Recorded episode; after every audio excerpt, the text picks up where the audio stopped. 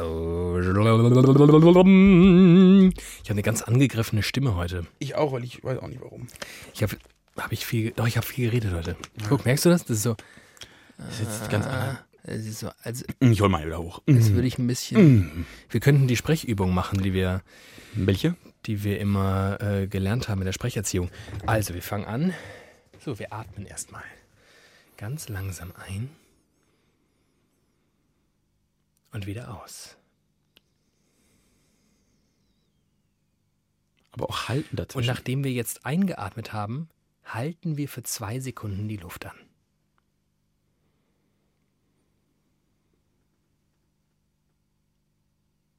Und wieder aus. Und jetzt lockern wir ein bisschen die ähm, Muskulatur im Mundbereich und machen.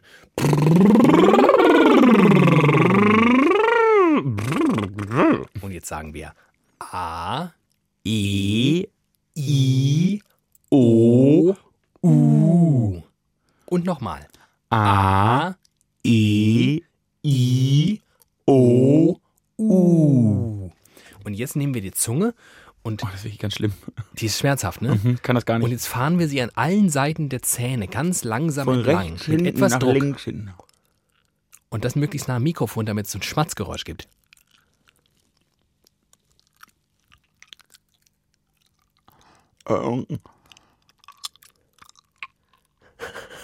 Oh, das schmeckt schlecht. Da war schon lange keine Zahnbürste mehr. I.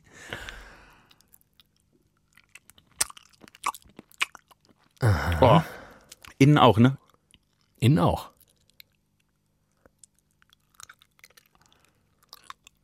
So, und zum Abschluss machen wir noch einmal. Ich will noch Mane, Mene, Mi. Mane, Mene, Mine, Moine, Moine, Maune, Miauze. Eine Kämpfer ohne. Aber Aber das ist ja sei's drum. Haarspalterei. Ich bin bereit und du? Äh, wie, wie immer nicht. Wer ist denn dran eigentlich? Du bist dran, ich mein Freund. Bin du dran, bist dran und jetzt, ja Sommer. jetzt mach ich mal eine Anmoderation, dass hier die, Wa- äh, die, hier die Hühner fliegen aus dem Stall. Intro jetzt.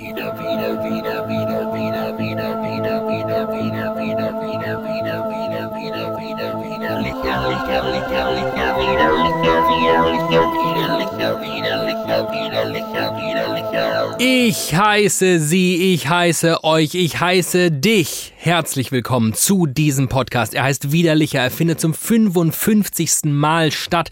Anlässlich dieser Schnapszahl haben wir heute keinen Schnaps dabei, aber an meiner Seite ist der Mann, mit dem ich jeden Schnaps der Welt jederzeit trinken würde. Er heißt Thiemen Jakob Maria Glatt. Guten Tag. Guten Tag. Ich glaube, an meiner Seite ist der Mann, mit dem ich jeden Schnaps auf dieser Welt schon mal getrunken habe. also ich habe mit dir Schnäpse getrunken, mit dir habe ich mit anderen mit Sicherheit noch nicht. Oh Gott. Mit Tieren drin, diverse. Autschi. Man kann tatsächlich von Tieren sprechen inzwischen. Ja. Wir haben Tiere. Klasse. Das ist unser Talent. Das ist ja super. Super. Ähm, allerdings muss ich sagen, den Ehrlichwert am längsten. Du hast Tiere getrunken. Ich habe nur den Wurm getrunken. Stimmt. Den, den Stimmt. Hummer, den, Den Krebsschnaps habe ich alleine mir zugeführt. War ich auch froh, dass ich den nicht mit dir teilen musste. Der war wirklich, der war wirklich äußerst exquisit. Hallo ihr Lieben. Geht's euch allen gut? Geht's euch gut? Bum, bum, bum, bum. Oh, ich habe oh, ich hab was so, was stimmungstechnisch was angeht, habe ich am Sonntagmorgen zufällig das grauenhafteste gesehen, was jemals im deutschen Fernsehen passiert ist. Äh, den Fernsehgarten, der abgebrochen wurde. Ich bin sturzverkatert. Sturzverkatert. Ja, ich war- Apropos Sturzverkatert, kannst Ja. du vorher noch Ja. die Biere öffnen oder mir das Werkzeug Ich gebe dir reichen? das Werkzeug. Danke. Und du erzählst schon mal. Ich bin wirklich, ich bin sehr spät ins Bett am Samstag, also eigentlich wieder sehr früh am Sonntag und habe so fünf, sechs Stunden, Stunden geschlafen, war völlig verwirrt. Bin aufgewacht und dachte, nee, ich stehe nicht auf. Ich mache nur vom Bett aus, mache ich so einen Fernseher an und dann schlummer ich direkt wieder weg. Ja. Und mein Fernseher stand noch auf dem ZDF, das war noch voreingestellt. Sonst hätte ich das niemals angemacht. Nie. Ja? Und dann habe ich just in dem Zeitpunkt Mhm. auf die Taste gedrückt und guck da und dann läuft da diese Kiwi rum und moderiert und irgendwie habe ich im Halbschlaf gemerkt, irgendwie ist das, irgendwas, irgendwas stimmt da nicht.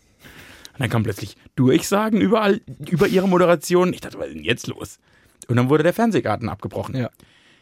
Hätten sie mal das ganze Programm einfach abgebrochen und irgendeinen Rosamunde Pilcher-Film gezeigt. Denn sie haben alle, und es war die Schlager, Ma Mallorca-Sendung, die Mallorca-Party-Sendung.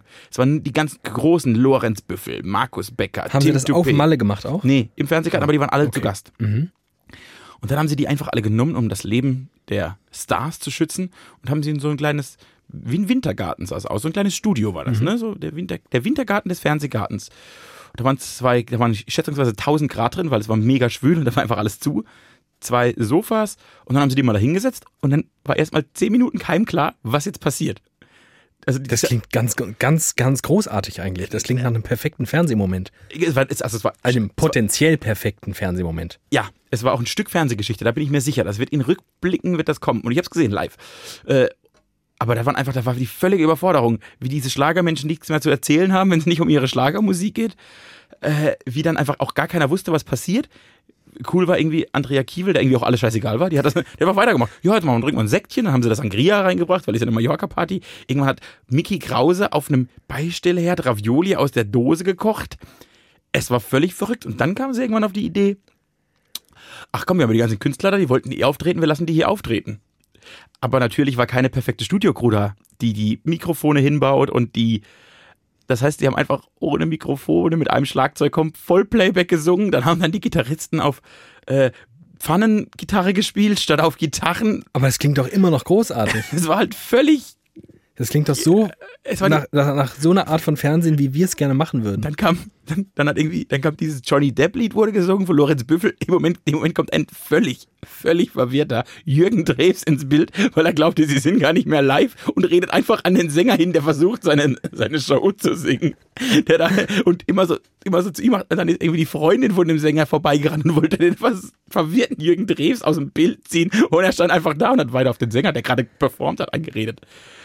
Es war, es war an Anarchie an, an Überforderung und Verwirrung nicht zu überbieten. Und du hast einfach gesehen, das ist ja. Das Lustige war, dass es mit diesen Mallorca-Schlagersängern passiert ist, weil die sich, glaube ich, gar nicht so ernst nehmen. Die wissen, die wissen, so ein Mickey Krause weiß, dass der Müll singt. Das funktioniert und das ist lustig und er kann easy gut Geld verdienen. Ja.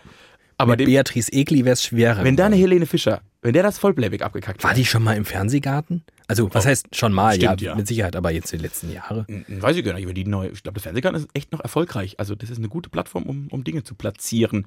Hm. Aber wenn da jetzt so eine Helene Fischer und eine Beatrice Egli, die wirklich durchgetrimmt und gestylt sind und denen Ja. plötzlich der, der Gitarrist nicht seine nicht angestöpselte Gitarre in der Hand hat, sondern eine Pfanne und atemlos auf der Pfanne spielt. Ich hätte es, da da wären, die wären ausgerastet, die wären nicht aufgetreten. Aber es war, es war, es war wie so ein Autounfall. Ich hatte auch einen Schlagermoment. Oh. Ich habe äh, in der Nacht von Samstag auf Sonntag, äh, ich war mal wieder auf einer Hochzeit. Ja, das ist ja, das wäre eigentlich unser Podcast-Thema geworden. Wenn wir am Anfang diesen Podcast konzeptioniert hätten und in die Zukunft unseres Lebens hätten hineinblicken können, hätten wir einfach alle zwei Wochen berichten über, Pod, über Hochzeiten. Weil wir ständig heiraten und uns wieder scheiden lassen. Ja, und dann haben wir die, unsere ganzen Haremsmänner. Ha, ja. ähm, und da lief, und jeder kennt diesen Moment, wenn irgendwann im letzten Drittel der Party der Pur Party Hitmix Klar. angeschmissen wird. Und Funktioniert einfach immer. alle eskalieren und alle freuen sich. Und selbst ich, der sich wirklich als eingeschweißten Schlager komplett Ignoranten bezeichnet, ähm, ich finde ihn geil. Und es ging los und alle waren happy. Und auf einmal denkst du, äh, da stimmt doch irgendwas nicht. Und dann war das diese 17-Minuten-Version Oh. die sich ja dadurch auszeichnet, dass im Prinzip genau die gleichen Songs des Medleys vorkommen, nur jeweils viel länger. Ja. Was wirklich komplett den Vibe rausnimmt. Das ist bemerkenswert, wie gut das Ding funktioniert, wenn es sieben Minuten lang ist und wie scheiße es funktioniert, wenn es eine Viertelstunde lang ist. Die Leute hatten alle keinen Bock mehr. Ist auch wirklich lang. Also, Ja, man könnte ja meinen, je länger, desto geiler. nein. Es ist, ist auch ein Druckschluss bei Sex. Die Kürze und die Würze. Timing ist alles. Und auch das ist ja bekanntlich beim Penis genau das Gleiche. in der Liebe und in, in allem ist Allem. Timing. Timing. Timing ist alles. Timing ist alles im Leben. Wer Timing hat, kann alles. Und das ist das perfekte Timing für den ersten Schluck. Prost. Prost.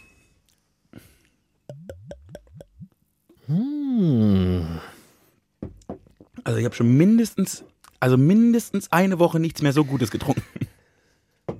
Obwohl du am Samstag sehr viel getrunken hast. Oh ja, da habe ich wirklich, wirklich. Oh, ich habe am. Ich weiß gar nicht, was du gemacht hast übrigens. Ich war auf dem 50. Geburtstag. oh, gute Geburtstage. War ein guter Geburtstag. War wirklich so ein. Auch da lief dann irgendwann der Pur Party Hit Mix. Also war wirklich ein guter Geburtstag. Sehr, sehr idyllisch. Und sehr, sehr alkoholreich. Da, ich wollte gerade sagen, das wird äh, synonym verwendet in Plittersdorf. Ja, da war das sehr. Idyllisch und sehr alkohollastig. Das ist quasi. Oh, aber es gab auch wirklich herausragendes Essen. Ich muss sagen, wirklich geiles Essen. Hatte ich schon einmal exakt das gleiche und äh, es war wieder sehr gut, dass ich das mal wieder auf dem Fest erlebt habe. Und zwar war ein brasilianischer Grill da. Und die machen die haben so eine riesige Grillwanne dabei und legen dann nur Fleischspieße drüber. Ja. Und dann laufen die mit diesen langen, über einen Meter langen Spieß einfach Ja. von Tisch zu Tisch und schneiden dir so kleine Häppchen ab. Ja. Und dann gibt es acht verschiedene Runden, acht verschiedene Ja. Fleischsorten. Und du kannst Geil. dann vom, vom äh, über die Ente zur Gans, zur, zum Huhn und zum Rind gibt's alles. Ich war mal in Brasilien und da haben uns alle gesagt, wir müssen unbedingt in so einen Barbecue-Laden, weil die sind, glaube ich, dafür einigermaßen bekannt für diese Art von Barbecue, die du da beschreibst. Weil dann ist wohl auch, irgendwo steht dann dieser Grillmeister und der rennt dann durch mit diesen riesigen äh, Spießen und sch Genau. schneidet jedem was auf den Teller ab. Ja. Und das war leider so horrend teuer, dass ich mir das als armer kleiner Studi nicht leisten Ja, konnte. weshalb ich das ja nur noch auf Geburtstagen. Das war Ich, traurig. ich lade mich auch immer selbst jetzt auf Geburtstage ein. Ich frage vorher, was es zu essen gibt. Und dann zeck ich mich da so ein bisschen rein. Oh, ich glaube, Hast du schon mal eine Party gecrashed? bestimmt. Also nicht so eine, ich mein- meine jetzt nicht so eine WG-Party, wo eh irgendwie die halbe Stadt eingeladen ist und dann kommt halt noch die andere Hälfte dazu, sondern so eine richtige Einladungsparty. Hm, nee. Du schon. Mhm. Eine Hochzeit habe ich mal gecrashed. Das ist gut. Ich, da, am Ende der Nacht, nachdem ich mich, weil ich, ich, bin ja ein netter Mensch und ich kannte das Brautpaar auch eigentlich ziemlich gut, habe ich mich beim Bräutigam sehr oft entschuldigt, dass ich diese Hochzeit gecrashed habe. Und er gesagt, überhaupt kein Problem, ist ja mega lustig und war eh noch, also es war nicht mehr beim Essen und so, es war einfach die, nur noch die Partyzeit. Ja. Und irgendwann hatte ich, irgendwann hatte ich die Hosenträger des Braut Bräutigams und eine Kapitänsmütze auf und stand auf einer Bühne. Schöner wäre gewesen, wenn du das Kleid der Braut angehabt hättest. Das wollte ich ihr nicht antun. Und eine Kapitänsmütze. Und ich weiß nicht mehr, wo diese Kapitänsmütze herkam, aber ich hatte irgendwann eine Kapitäns. Ich muss sagen, ich war wirklich sehr, ich war wirklich ausnahmslos sehr betrunken. Das hast du ziemlich gut gemacht. Manchmal ist mir das Glück hold. Das Glück war mir heute am Samstag, denn es war ähm, vermutlich, ich muss mal kurz in mich gehen, doch, ich glaube, das war die Hochzeit mit dem besten Essen. Oh, Ja, was wo du das, so ein wo Essen du, gut? wo du das gerade sagtest. Es war ähm, zum Beispiel erstmal ein Buffet. Ich war schon mal auf einer Hochzeit, da gab es so äh, à la carte Bedienungen quasi. Ja. Was heißt à la carte? Es war einfach ein Menü und jeder hat es bekommen, es sei denn, du warst irgendwie Vegetarier oder gegen irgendwas allergisch. Ja. Und dann wurde das gebracht und das war leider die. äh, Ich möchte jetzt nicht zu sehr ins Detail gehen und wissen vielleicht ähm, etwaige Ich ähm, überlege mir auch, gerade, wie ich die. Geschichte ähm, verpacken kann. Aber es war nicht ganz, das Timing stimmte nicht ganz. Timing ist alles. Ähm, die, die, die Temperatur des Essens auch nicht so. Uh, also in der Theorie war das Essen, glaube ich, mega geil, aber es war, kam sehr oft kalt und sehr oft viel zu spät an. Also während der halbe Tisch schon gegessen hat, kam es vor, dass manche Teile des Tisches noch bei einem anderen Gang waren. Oh, das ist schlecht. Ja, das war nicht so gut.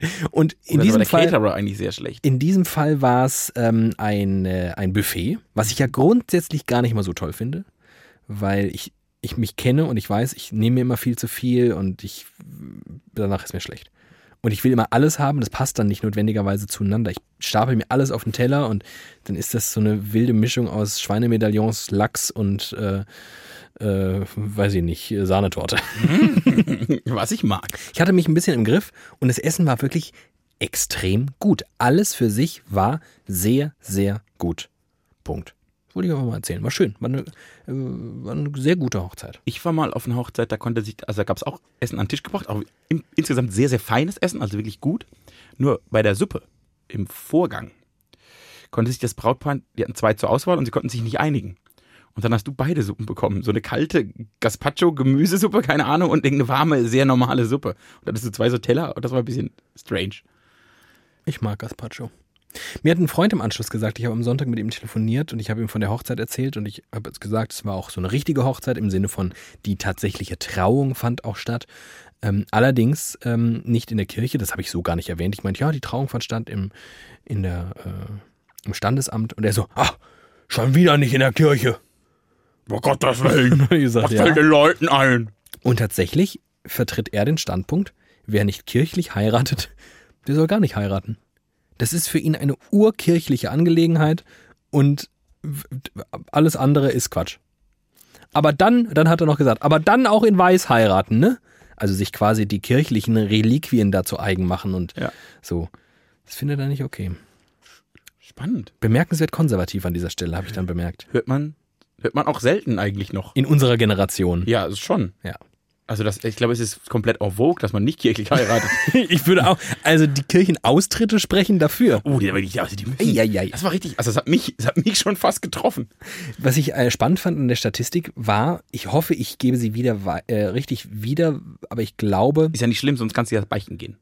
Ah, stimmt, Das ist mega praktisch. Darf man als Atheist auch singen? Nee, du bist im Fegefeuer gefangen. Ich gehe einfach zu meinem Pfarrer und sag, Sorry, Dr. Pfarrer, ich habe ich hab gestern gesagt, gefälscht. ich habe gestern gesagt, es sind eine Million Leute ausgetreten. Und dann sagt er, nö, sind weniger. Sag ich, jo, dann will ich hier Segen. Ja, ich meine gar nicht die äh, Zahlen, sondern ich glaube, dass die Austritte bei der evangelischen Kirche über die Jahre hinweg schon ziemlich hoch waren Ja. und die Zahl der katholischen Austritte noch nicht so hoch war und sie sich jetzt angenähert haben. Es jetzt mehr Austritte, also ähnlich viele Austritte bei den Katholiken wie bei den Protestanten sind. Ja. Ich, ehrlich gesagt, hätte damit gerechnet, dass es deutlich mehr bei den Katholiken ist und dass es in den vergangenen Jahren auch schon deutlich mehr waren. Das würde aus logischen Gesichtspunkten, hast du recht, es macht Sinn, Logik und Religion. passt einfach nicht. Das ist, glaube ich, wenn man, wenn man Religion rückwärts ausspricht, kommt ziemlich genau Logik raus. Logik. Äh, und natürlich, der USP der katholischen Kirche sorgt dafür, dass du nicht austrittst. Weil Ja, Angst. Die leben voll Schlimmes, richtig. Da bist du, die komplette Kirche ist ja auf Angst aufgebaut. Da wird der liebe Gott auf einmal gar nicht mehr so lieb. Und selbst wenn du jung bist und dem ganzen Kirchenquatsch nicht mehr glaubst, aber Katholik, dann trittst du nicht aus. Denn du hast am meisten Angst vor deiner Großmutter.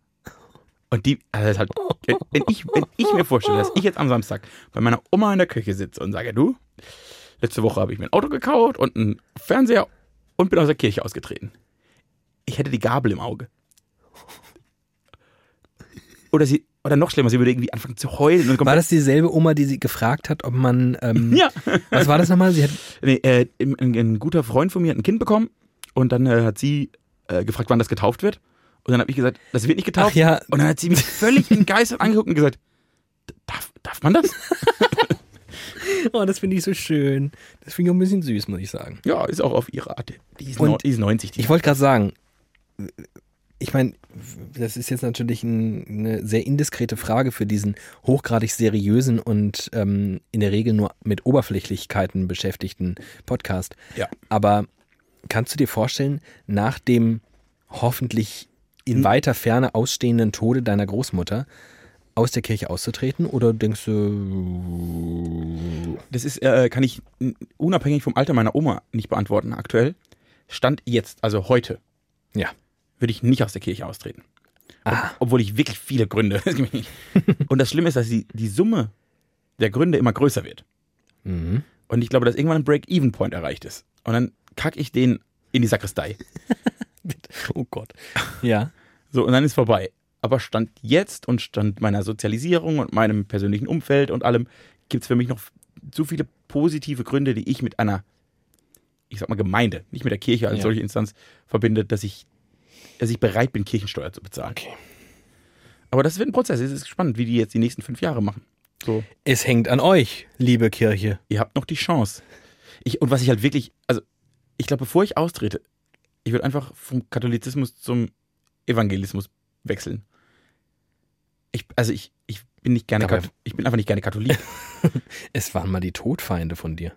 Von mir nicht. Du hast doch gesagt, als Kind fandst du, Nee, dachtest dachte du, die ich- wären. Ja, ich dachte, das dachte ich halt, weil ich hier dumm war, weil Kinder halt einfach dumm sind. Aber ich dachte wirklich, die wären komisch. Die sind krank oder so. Ich muss auch sagen, von deinem Naturell her passt der Protestantismus Ich bin, ich bin ein bisschen besser. Ich bin ein geborener Protestant. Ja. Ja, Und da ja. merkst du, wie hirnrig sich das ist, ne? Auch meine Eltern haben sich das ja nicht bewusst ausgesucht. Du, das halt, du wirst halt so rein, ist wie aller, Fastnacht. die rein, allerwenigsten. du wirst halt so reingeboren. Ja. Äh, und das ist schon irre. Ich glaube, das gehört auch zum System. Es würden nicht so wahnsinnig viele Menschen, glaube ich, in der Kirche sein, wenn das wirklich eine So richtig freie Wahl. irgendwann im A- Erwachsenenalter getätigte freie Entscheidung wäre. wäre. Ja. Und sei es nur ähm, aus Kohlegründen. Ich glaube auch, und das finde ich wirklich, das, das nervt mich ein bisschen. Ich glaube, dass die meisten Kirchenaustritte mit Kohle verbunden sind. Das weiß ich gar nicht. Es ist mit Sicherheit einer der Punkte, der zu deinem benannten Break-Even-Point führt. Ich glaube, der, und der ist bei vielen nicht. Weil man fühlt sich mega genervt und man fühlt sich nicht mehr repräsentiert, man fühlt sich auch nicht mehr wirklich zu Hause Geld in du, dieser. Wie viel Geld du im Monat mehr hast als ich. Ja, mache ich richtig schöne Dinge. Da kacke ich in die Sakristei von. Eigentlich müsstest du mich jeden Monat einmal zum Essen einladen. Als Belohnung dafür, dass du. Nein, als Solidarakt. Ich bezahle ja auch Kirchensteuer, weil ich glaube, das hat einen solidarischen Effekt. Weil die, weil die Der Kirche muss auch gewisse gute Der Dinge muss mir tut. erstmal erklärt werden, das Naja, äh. Armenspeisung, die ganzen ja, Missionarsaktionen weißt du, wovon Bischofsgehälter bezahlt werden? vom Staat. Ja, und Ja. Nicht, nicht von der Ja, Kirchensteuer, der, by der the way. Bischof ist mir ja auch scheißegal. Ich zahle hier deine Obermotze, Ja, ich, deine Muftis, deine Gurus. die sind mir Wumpe. ja, eben, mir ich, bez- auch. Ich bezahle für Ich würde, Miserio. ich würde gerne, Ich bezahle für die Bahnhofsmission. ja, würde ich, würde ich gerne für bezahlen. Brauche ich doch keine Kirche für. Ich bezahle für die katholische ge- junge Gemeinde Blittersdorf. Für die bezahle ich, nur für die. Auf die, auf die habe ich schon in meinem Leben so viel Bier getrunken. Die kriegen noch so viel, die haben, die haben, da habe ich noch so einen großen Deckel. Da muss ich noch ziemlich Ich hoffe bezahlen. auch. Naja, lass uns das nicht weiter vertiefen. Ich habe mich am Freitagnacht verletzt. Och, Und zwar wirklich, also wirklich schmerzhaft. Autschi. Ich habe was richtig, du, alle, die daneben standen, du hast so für zwei Sekunden hättest du die Luft schneiden können, weil alle dachten, jetzt ist vorbei. äh, wir haben ein Fest abgebaut. Ja. Und dann haben wir so Bierbänke zusammengebaut. So, diese Festgarnituren. Ja. Und es gibt so Tische, die legst du dann oben auf den Stapel Mhm. und dann musst du so Knöpfe drücken und dann kannst du die zusammenklappen. Mhm. Es gibt aber auch alte Tische, die, wenn du die zu hoch machst, dann fallen die automatisch zusammen. Oh. Weil die einfach nur durch so. Ah. Und ich habe ah. den 234. Tisch hochgeschmissen Ja. und das Tischbein, dieses Ja. Eisenmetall, ist rund, aber wirklich in voller Wucht runtergeknallt und mir auf den Daumen. Und ich dachte wirklich im ersten Moment, und zwar alle, die mich gesehen haben, dachten, okay, er hat noch neun. Herzlichen Glückwunsch zu neun Fingern, nur ein Daumen. Es tat wirklich unfassbar weh. Oh. Das war krass. Aber es ist, Nee, ist gut, er ist dran, nur dick er und ist tut ein nicht, bisschen weh und so. Er ist nicht glaub ich- einbalsamiert. Ich glaube, ich hatte, na, das, ja, ich hatte Glück. Aber es ist wirklich ein auch. Ich habe im ersten Moment überhaupt keinen Schmerz gehabt. Mhm. Und es war ein Schock.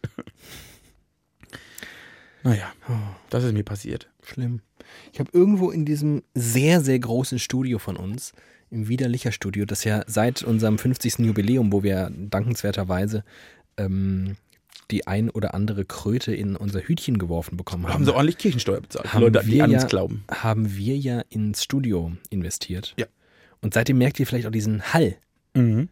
Das ähm, ist einfach dadurch, dass wir uns ein etwa, was war das? Was hat der Architekt gesagt? 210, 11, 211 Quadratmeter. Ja, aber der Architekt hat gesagt, das ist verglichen mit den Massagestühlen, die wir haben, die aber nicht Lautstärke abgeben, weil das ist eine Neuanfertigung für uns. Ja. Dass wir uns hier schöne Stunde lang den Hintern massieren lassen können und ihr nichts davon hört. Und nicht nur den, manchmal liege ich auch bäuchlings auf dem Massagestuhl. Und ich weiß, wo sein Kopf dann ist. Ähm, du, ich muss mal mein Handy, äh, ich muss mal kurz weg und hol Da, mein Handy. da ich erfahren habe, dass unsere Hörerschicht immer jünger wird, habe ich jetzt inzwischen schon richtig schlechtes Gewissen, wenn ich sexuelle Anspielungen verkünde. ich habe ein schlechtes Gewissen, dass wir dann mit unserem Instagram-Account nicht mehr weitermachen. Oder sollten wir vielleicht direkt zu TikTok gehen?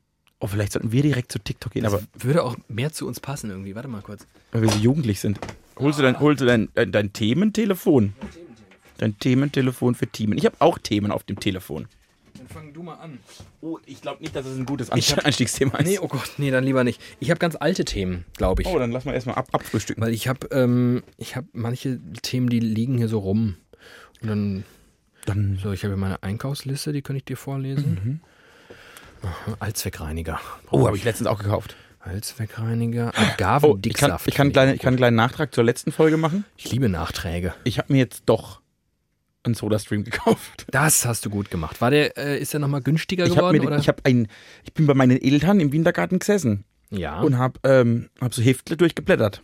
So, so Einkaufs Einkaufheftle vom Aldi, vom Lidl, vom Real und so alle durchgeblättert. Und ähm, dann habe ich gesehen beim E-Sender. E-Sender. Beim E-Sender. Das ist ein super Name. Ist das ein. Edeka? Das ist ein Edeka, womit du ein Ja. bisschen mehr einkaufen kannst noch. Ja. Ist bei uns EKZ. Das Einkaufszentrum ist EKZ. so, und dann habe ich gesehen, die Daihänger, Mm, mhm. Hände Soda-Stream für 99,99. Und dann habe ich mein Velo genommen und bin nachgedüst. Oh, mein Velo. Oh, das ist ja schön. Ich liebe eure Sprache. Ja, beschneigedüst. bin ich neigedüst. Hab den Soda-Stream rausgeholt, bin abgedüst und jetzt düse ich nur noch daheim. Nee, ich habe jetzt tatsächlich, äh, äh, seit Freitag bin ich stolzer Besitzer eines Soda-Streams. Ich kriege ja immer äh, Schmerzen, wenn irgendwann kommt ja der Punkt, wo dann äh, über äh, zu viel Druck ist und dann macht er so. Ja.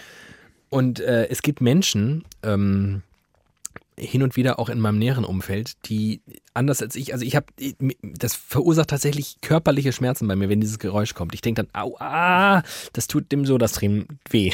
dann höre ich sofort auf. Ja. Und es gibt Menschen, die sind da hartgesottener.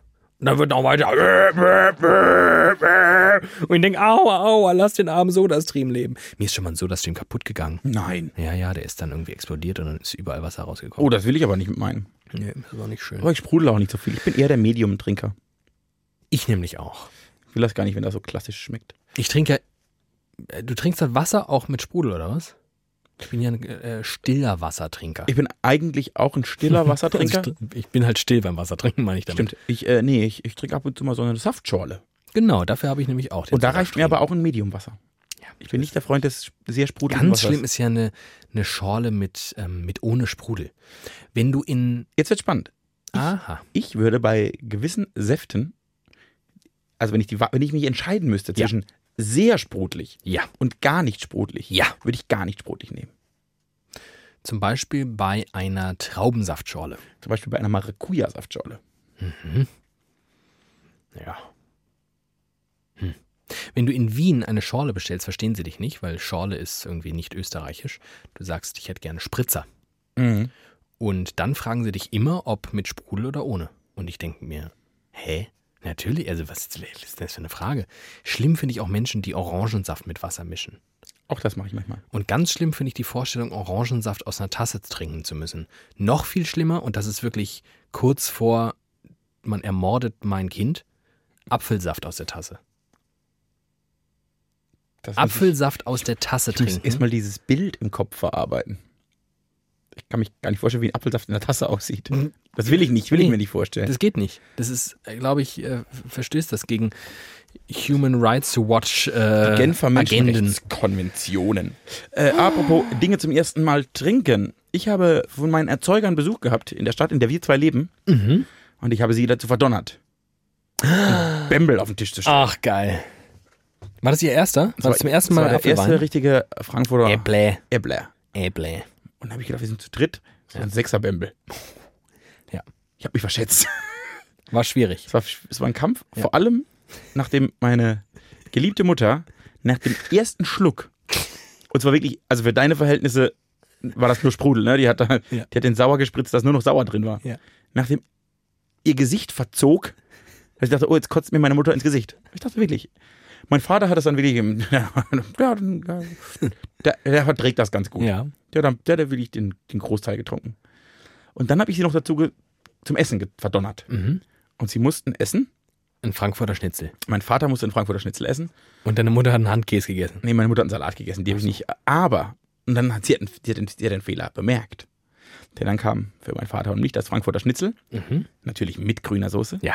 Und wir haben diese grüne Soße gehabt und hat sie gedacht, ach, das probiert's jetzt mal. Mhm. Und hat so mit, mit ein bisschen Fleisch diese grüne Soße und hat da reingebissen.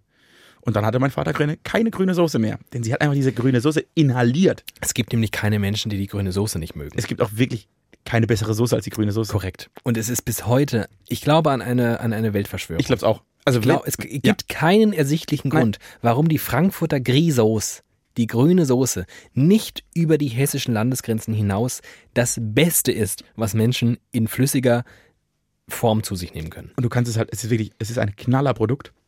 Ich habe inzwischen eine Erklärung, wieso es nicht weltbekannt ist. Mhm. Die abgepackten, die du kaufen kannst, schmecken alle scheiße. Du meinst die schon fertigen? Ja, genau. Ja, ja das stimmt. So, und äh, natürlich, der, ne, der Deutsche ist bequem, der kennt dann in Hamburg. Kennt Das stimmt übrigens wirklich. Die schmecken immer und die schmecken auch überhaupt gar, gar, gar nicht wie grüne Soße. Null. Und die schmecken wirklich widerlich. Ja. Und meine Mutter hat mal das einmal probiert in so einer abgepackten Variante und dachte, oh, das ist ja widerlich. Das schmeckt dann oft wie einfach so Quark mit Petersilie und irgendwas Saurem und Ja, einfach mega eklig. wirklich nicht gut. So, und ich glaube, das Problem ist, dass es keine abgepackt gute grüne Soße-Variante gibt. Das ist eine sehr gute Theorie. Weil wenn es die überall geben will, also wenn, äh, es ist, aber Es muss eine Beispiel, handgemachte Sache sein. zum Beispiel ähnliches Produkt, das auch erst ganz, ganz langsam, ist quasi in den Norden wandert, aber wirklich, das gibt's noch gar nicht überall in Deutschland. Maultaschen.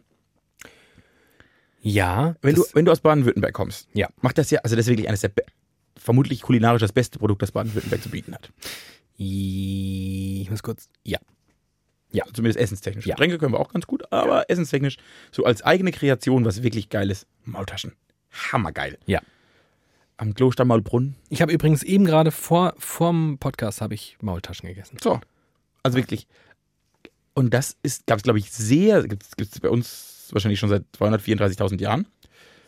Ist sehr, sehr spät in Sieges... Herrgottsbescheißerle. Richtig, ist sehr, sehr spät hat es seinen Siegeszug in den Norden angetreten und ich glaube, das gibt's, je nördlicher du wanderst, gibt es irgendwann gar nicht mehr. Es gibt so eine, noch, noch einen Maultaschenäquator, der immer weiter nach Norden wandert, aber das gibt's nicht überall in Hülle und Fülle und du kriegst ja das im Süden, in jedem, wirklich in jedem Tante-Emma-Supermarkt gibt's Maultaschen. Obwohl es recht gute abgepackte gibt. Ja, stimmt, die kannst du essen. Aber ey, meine Oma hat die früher selbst gemacht und das ist wirklich das Essen, das ich in meinem Leben am meisten vermisse, sind die Maultaschen meiner Großmutter. Ach, Omi, Kann sie nicht mehr. mach das doch mal Ja, bitte. kann sie nicht mehr. Bitte. Das ist wirklich aufwendig. Die hat dann halt 18 Stunden 18 Stunden gem Mäuler getäschelt. Das war krass. Aber ja, war gut. Habe ich Gott sei Dank, das habe ich das noch erlebt. Äh, so viel zu Frankfurt und zu Essen und Trinken und so. Aber grüne Soße, wenn ihr mal in Frankfurt seid. Apfelwein, okay, das verstehe ich, dass man das nicht unbedingt will. Aber grüne Soße, das Beste, was es gibt. Ich habe ein Thema hier stehen, das steht wirklich seit. Boah, steht das. Uiuiui, steht das lang hier äh, auf dieser Liste. Und zwar. Es ist eine philosophische Frage eigentlich. Oh, ich habe auch eine Philosophie. Eine philosophische und hypothetische und unsinnige Frage. Aber ich glaube, das sind unsere Liebsten. Welche Kunst ist egal? Uh, Design. Das ist nämlich genau, ich, genau, genau danach frage ich.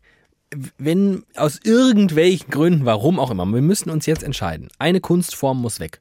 Malerei, Bildhauerei, Musik. Okay, dann, lass uns aber andersrum an. an also ich finde, das ist eine super Frage. Erstmal Applaus und vielen Dank Danke. auch im Namen unserer Hörer, weil ich glaube, sie freuen sich mindestens genauso sehr wie ich. Danke. dass sie alle so kunstaffin sind.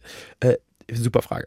Und äh, lass uns doch andersrum rangehen und wir fangen mal mit den Dingen an, die wir auf gar keinen, also die wir für unersetzlich halten, weil sie die Welt verändern täglich. Das können wir, glaube ich, im Chor machen. Musik, Ja. Filme, Ach so, du hast jetzt direkt weiter. Ah, Musik, ja, Musik, also das die, die Mhm. Relevanz von Musik, allein in ihrer Flächenwirkung, Ja. in ihrer Ausbreitung, in Ja. ihrer Relevanz für Ja. alles. Ist Ja. Musik ist die Königin der Kunstform. Das ist korrekt. Also Filme gehe ich auch mit. Dann glaube ich noch ganz fest an die Kraft des geschriebenen Wortes Hätte ich jetzt auch. und würde, Literatur. würde die Literatur äh, Mhm. schützen. Ja. Ich glaube auch, weil die drei sich ganz gut, die, haben- die haben eine ganz gute Ménage à trois. Ja. Ich glaube, du musst dein Handy ausmachen. Ach, dieses Handy. Lass mich auch immer Leute anrufen. Ich bin doch so unbeliebt. Mhm. Ah, Verzeihung. Ähm, Okay, also Musik, Film und äh, Literatur. Soweit sind wir uns schon mal einig. Gibt noch was, was du unbedingt. ich glaube, dass mir, und ich würde es jetzt einfach mal unter den Kunstbegriff fassen, was natürlich schwer ist bei so Gattungen, ne? Ist ja, Kunst ist ja schon eine wahnsinnig schwere Gattung, die zumindest schwer zu definieren ist. Ähm, wobei wir das ja schon getan haben. Also in diesem Podcast haben wir es schon mal getan, deswegen können wir es, glaube ich, Ja. an dieser Stelle als gesetzt sehen. ähm, Ja, wir, finden, wir sind sehr normativ. Und ich will Architektur zum Beispiel unter Kunst rubrizieren. würde ich auch Und unter ich Kunst möchte gerne mh, Architektur finde ich gut. Finde ich gut und sinnvoll und wichtig. Und dann würde ich mir als guter deutscher Staatsbürger das Theater Aha. retten. Spannend. Ist das dein Streichkandidat? Ich habe mehrere. Ach so. Das- Ja, wir können auf eine, wir müssen auf eine runterkommen, die am Ende übrig bleibt. Ne, Theater finde ich schon ganz gut. Why?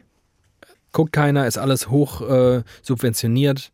Guckt, überall gucken viele. Ach, irgendwelche. Jedes Dorf hat ein Theater. Ja, aber seien wir ehrlich. Beende den Satz. Kann man doch, was, machst du ein, hältst eine Kamera drauf, machst ein YouTube-Video. Nee, da ist ja der, der Performance-Moment fürs Publikum ganz anders. Das macht ja Spaß, da drin zu sein. Du willst sie ja gegenseitig hochschaukeln. Du hast mich gerade mit Dorftheater, hast du mich gerade gekriegt. Weil, hast du nämlich vergessen, ne? hast finde- du nur an die, an die elitären Staatstheater hast genau, gedacht. genau. Und die ehrlicherweise, ja, wahrscheinlich ist das total cool bisweilen, aber Hat auch Sparpotenzial. Ja, genau. Ja, vielleicht, vielleicht muss ich es so sehen. Es hat, ich glaube, ich glaube, das ist tatsächlich eine Kunstform, bei der ich manches nicht, einfach nicht verstehe und nicht so ganz. Ich glaube auch zum Beispiel, dass sowas wie Straßentheater ein wahnsinniges Potenzial hat. So einfache Performance-Dinge, also Theater im Sinne von einer Performance Mhm. auf einer Bühne vor Publikum. Es gibt auch ein tolles Theaterfestival. Kenne ich in einer Mhm. mir äh, bekannten und auch von mir gemochten Stadt. Alle zwei Jahre, das größte Deutschlands. Rastatt. Wenn Rastatt. ihr mal zufällig alle zwei Jahre in Rastatt seid. Dann würde ich euch empfehlen. Es müsste immer im, in einem geraden Jahr sein. Ja, mich das und ich recht- glaube, es ist immer so Ende Mai, Anfang Juni. Das ist bestimmt irgendein Feiertag, um den das rumgelegt wird. Da war ich nämlich einst, wie ihr euch jetzt fast denken konnt. Ich auch übrigens. Und äh, da habe ich Clea Lassie getroffen. Clea Lassie, ihr erinnert euch alle. Die Bachelor-Gewinnerin von 2000. Schieß mich tot. Richtig? Mhm. Wow, die hast du da getroffen? Du auch. Richtig? Ich habe die auch schon mal beim Einkaufen getroffen. Wow. Ja. Beim Maultaschen einkaufen. ich gesagt, und Lea, nehme ich auch Maultäschle. nee. Äh, Ähm, da haben wir vor allem, haben wir dann eine sehr gute, ich, hab, ich finde, wir haben dann ein sehr gutes Straßentheater gesehen. Das haben wir gesehen. Wirklich, die waren, fand Ja, die richtig gut. Die, haben gut. sich, die waren einprägsam bei mir. Das war gut. Es war ja auch halb Artistik und sowas. Das war Ja, es war so ein, ja. Aber das ist für mich eine Performance und eine Performance würde ich retten und dazu zählt auch Theater. gut. Ist gerettet. Gibt's. Hat überlebt. Ich habe das Theater gerettet. So. Ich und Bertolt Brecht. Malerei. Mm. Nee, warte. äh, Sorry. Oder? Äh, Ich fange jetzt an mit Malerei. Okay, habe ich gerade eingeschossen. Ja. Äh, ich glaube, ich persönlich, Ja. erstens, kann ich malen. ich kann und nicht, es gibt viele Leute, die sagen, sie können nicht malen. Ich kann wirklich nicht malen. Das kann ich bezeugen. Ich kann wirklich gar nicht malen. Ja. Äh, äh, zweitens, äh, kann ich damit nichts anfangen mit so Bildern. Ich bin auch kein Ästhet, Hm. was sowas angeht. Äh, Also würde ich von mir aus behaupten, kannst du so, kannst du sofort, also für mich kannst du Malerei morgen. Brauche ich nicht. Wenn ich ich würde es gar nicht merken. Ich würde es einfach nicht merken. Ich merke ja sowieso nicht, wenn ich in eine Wohnung komme und denke, ein Bild. Ich nehme das ja gar nicht wahr. Ja. Also ich würde es einfach nicht merken. Ja. Ich glaube, es gibt sehr viele Menschen, sehr, sehr viel. Ja. Auf komplett verschiedene Arten. Ne? Ich hänge mir in die Wohnung, ich gehe in ein Museum. Irgendwie, manche können doch irgendwie Ausdrücke und Emotionen drin erkennen. Ja.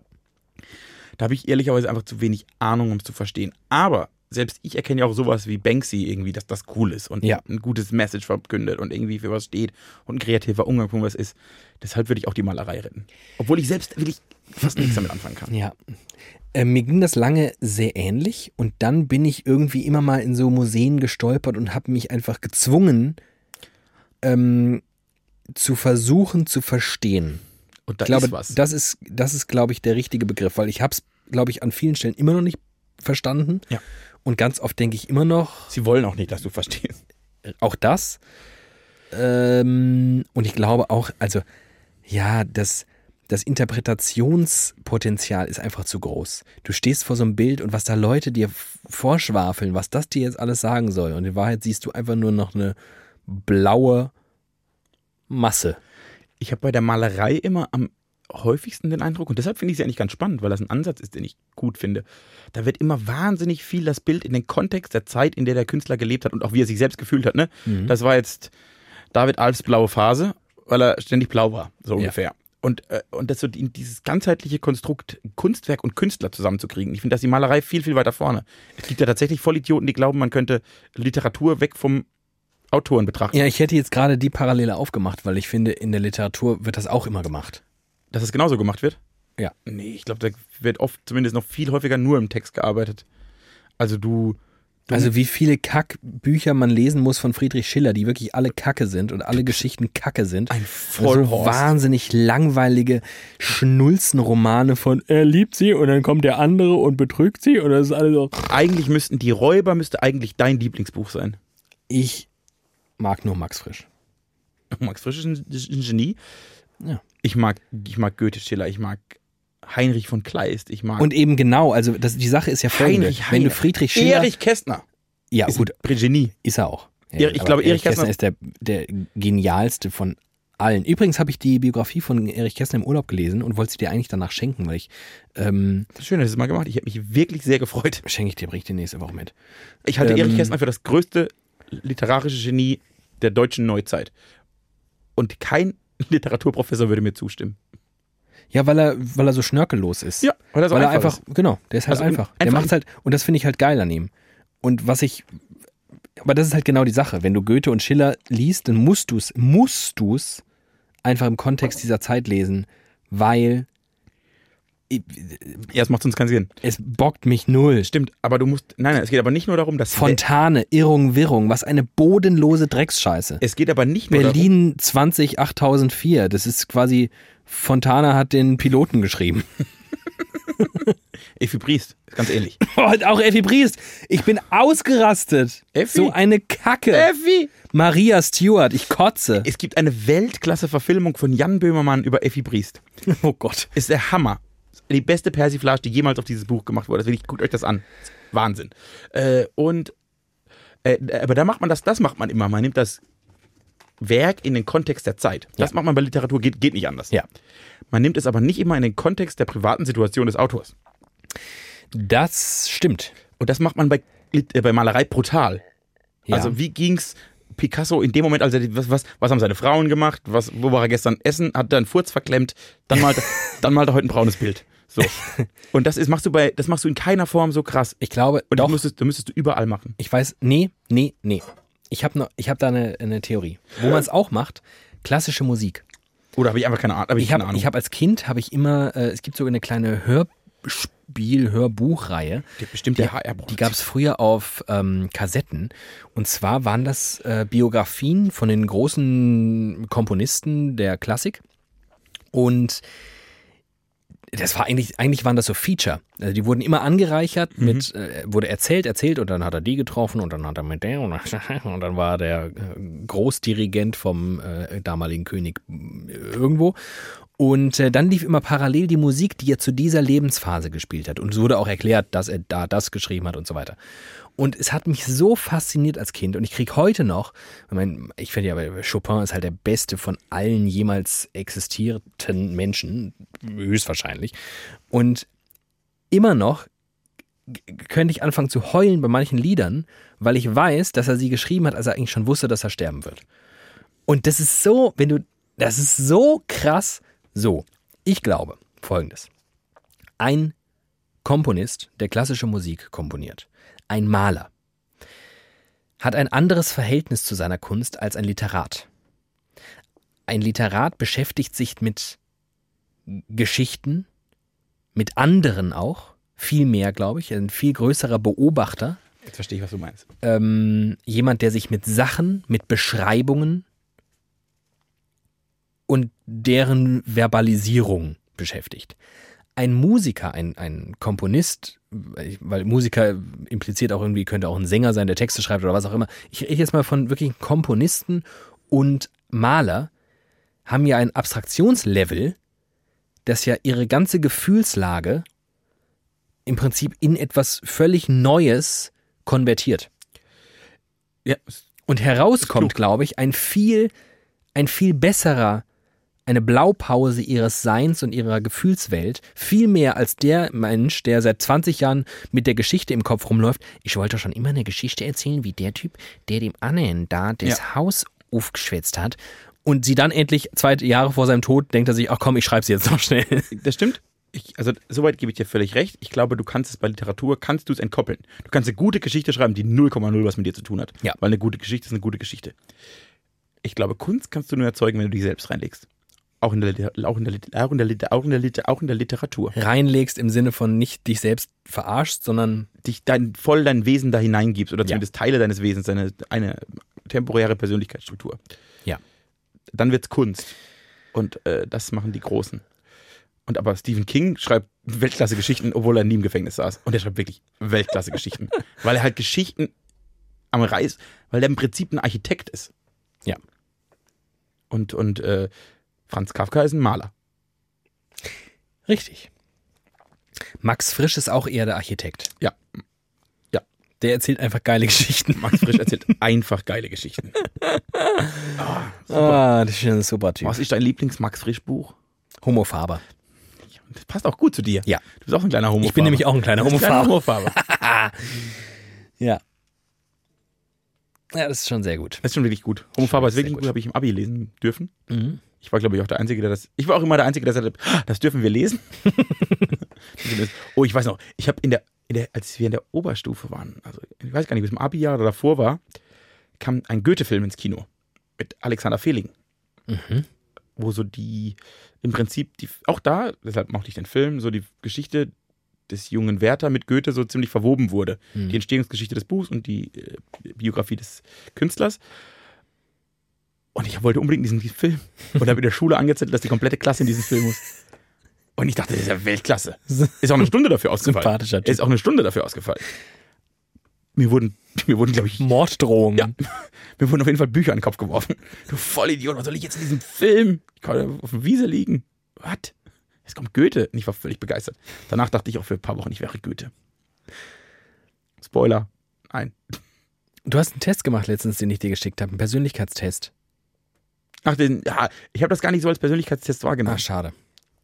Ich fand eigentlich die, die einfach nur die Auflistung fand ich super. Ja, wir können sie jetzt leider nicht wiedergeben, es sprengt den Rahmen. Ich habe es kurz überlegt, aber es ist zu viel. Ja, aber man kann sagen, dass in einem Twitter-Account einfach im Prinzip Steckbriefe von großen Autoren gemacht wurden. Ehrlich, Äh, ehrliche Steckbriefe, möchte ich sagen. Genau, von ihm erstellte Steckbriefe. Ja, so, also ein Beispiel vor Augen. Nö. Ja. Ich, also ich kann es jetzt raussuchen, aber es ist äh, dafür finde ich es jetzt auch. Es, es würde wirklich den Rahmen sprengen. War lustig. Ich bin ein Heber. Ich weiß ja, welcher Autor ich bin. Goethe. Nee. Also wenn ich tatsächlich, wenn ich mich in, in einen hineinversetzen würde, Bertolt Brecht. nee, wäre ich, wär ich einfach gerne Erich Kästner, glaube ich. Ja, ich tatsächlich, ich wollte dir ja nicht umsonst diese Biografie schenken, weil ich bisweilen ein paar Ähnlichkeiten sah.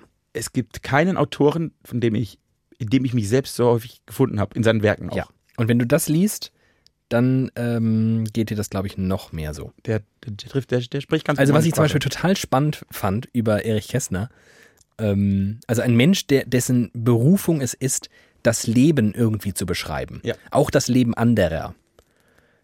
Und sich selbst aber als einigermaßen Einsiedler beschreibt und als jemand, der zum Beispiel er, er hasst Reisen. Ja. Er versteht überhaupt nicht, warum Leute weg wollen. Ist doch schön hier.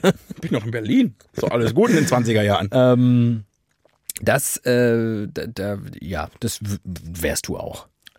Stimmt. Äh, der, der klügste Satz, den ich je über Erich Kästner gehört habe, oder der schönste, wenn ich, wie ich finde, der war von Marcel Reich-Ranitzky. Und da ging es um die Kinderbücher, die Erich Kästner geschrieben hat. Er ist ja einfach vielleicht der beste Kinderbuchautor Ja. dieses Landes. Fliegende Klassenzimmer, Emil und die Detektive, Doppelte Lottchen, etc. Pünktchen und Anton. Pünktchen und Anton. Äh, und dann hat Marcel Reif, Marcel Reif, Marcel Reif, Marcel der große Reif? Literaturkritiker Marcel Reif, Das Schönste, was ich jemals über Erich Kästner gehört habe, kam Reif. von Marcel Reif. im Interview bei Günther Jauch, ne, Marcel Reich-Ranitzky hat gesagt, das Brillante, was Erich Kästner gemacht hat, war, er hat Kinderbücher nicht für Kinder geschrieben. Er hat die Kinder gesehen wie Erwachsene. Und das hat sie groß gemacht. Das ist schön. Er hat einfach Bücher für Erwachsene geschrieben, weil er Kinder wie Erwachsene betrachtet hat. Ja. Weil er kluge Geschichten. Äh, die Biografie, die er geschrieben hat, hat er übrigens auch, ähm, hat er auch äh, über, also was heißt über, hat er äh, für Kinder geschrieben. Aber genau in diesem Stil, dass man als Erwachsener das liest und sich da total, also wiederfindet. ja. ja. Äh, hast du, kennst du Dieter Hildebrand? Ja. Das ist der größte Kabarettist, den dieses Land vielleicht jemals hatte. die beiden hatten auch äh, Überschneidungen Die waren Buddies, na, also nee, die haben sich nicht so in aufgenommen, München am Theater. So. Und die, der Hildebrand hat den Satz gesagt, man kann niemals ein guter Satiriker sein, wenn man nicht den Fabian von Kästner gelesen hat. Wollte ich dir nur mal mit auf den Weg geben für deine berufliche Zukunft. Okay, vielen Dank. Gut. Dann kannst du mir den schenken. Den habe ich, drei- den hab ich dreimal zu Hause. Weil du parallel liest. Einmal gekauft, einmal geglaubt, ihn verloren zu haben und wiedergefunden. Und einmal geschenkt bekommen. Sehr gut. Ja, äh, okay, welche Kunst streichen wir jetzt? Ich bleib, äh, Also, Malerei hat es ja gerade so überlebt. ja, hat gerade überlegt. Ähm, ich würde auch die Fotografie leben lassen. ja, das würde ich auch leben lassen. Finde ich. Ähm, Ist wirklich, ein, ich glaube, auch eine bisschen unterschätzte Kunstform. Wobei Instagram da jetzt, glaube ich, ganz viel dran repariert. ja, aber es, ich glaube, es gibt noch einen großen Unterschied zwischen schöne Bilder machen und, Kunst. und damit Kunst machen. Stimmt. Also, wenn man. also zum Beispiel, und ich glaube ja auch daran, dass man, um Kunst zu machen, sich nicht selbst Künstler nennen muss, sondern Kunst kann auch einfach passieren. Wie zum Beispiel, wenn man sich diese, ähm, es gibt diverse ähm, Foto-Awards für ähm, Fotojournalisten. Ah, das beste das Pressefoto des Genau, Jahres. Pressefoto des Jahres. Hammer. Und das um. sind, das sind in der Regel wirklich Bilder, wo man denkt, das ist, das kann nur Kunst sein. Kann ich auch nur jedem empfehlen, wenn das im Jahr einmal, da kommt die raus, da kommt die Top-10-Liste, guckt euch die jedes Jahr an. Oder auch jetzt nachträglich. Ja, ja, klar. Das sind wirklich, Aber also, das bläst jedes dieser zehn Bilder, jedes, ja, zieht dir den Boden unter den Füßen weg. ja. Und deswegen muss Kunst, äh, muss Fotografie bestehen bleiben, haben wir hiermit beschlossen. Okay, dann würde ich jetzt, ich glaube, ich habe meinen Streichkandidaten gefunden. Huh. Ich möchte die Oper streichen.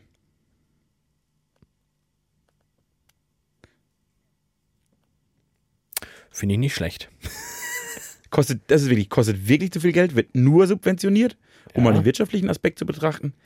Ich, halte lass- es, ich bin, ich halte wir, haben die, wir haben die Musik gerettet und wir haben das Theater gerettet, dann muss wohl die Mischform muss halt dann kaputt gehen. ich glaube, ich, ich unterstelle auch allen, die da reingehen, prätentiöses Gehabe.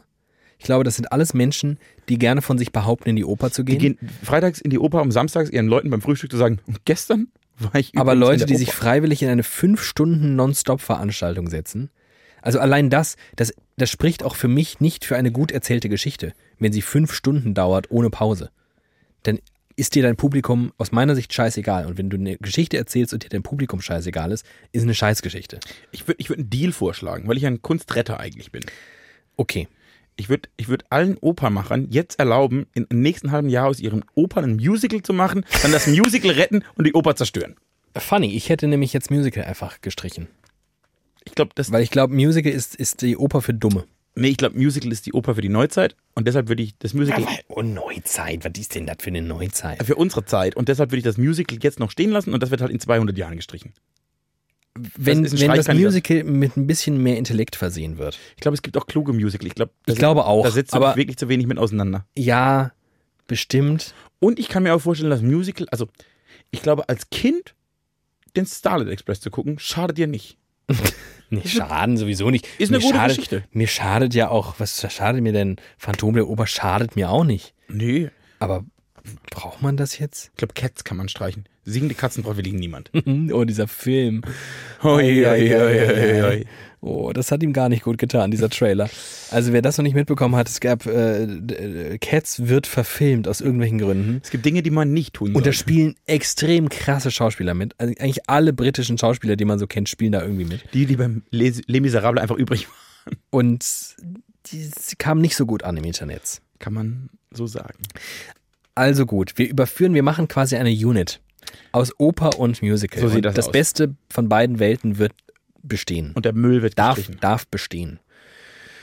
Jetzt überlege ich noch, gibt es irgendwas? Ich, es muss ja irgendeinen Anlass gegeben haben für mich, das, äh, das äh, aufgeschrieben zu haben. Der ist schon wirklich sehr lang auf dieser Liste. Ich glaube, ähm, ich habe es einfach vergessen. Ja. Vielleicht. Hm.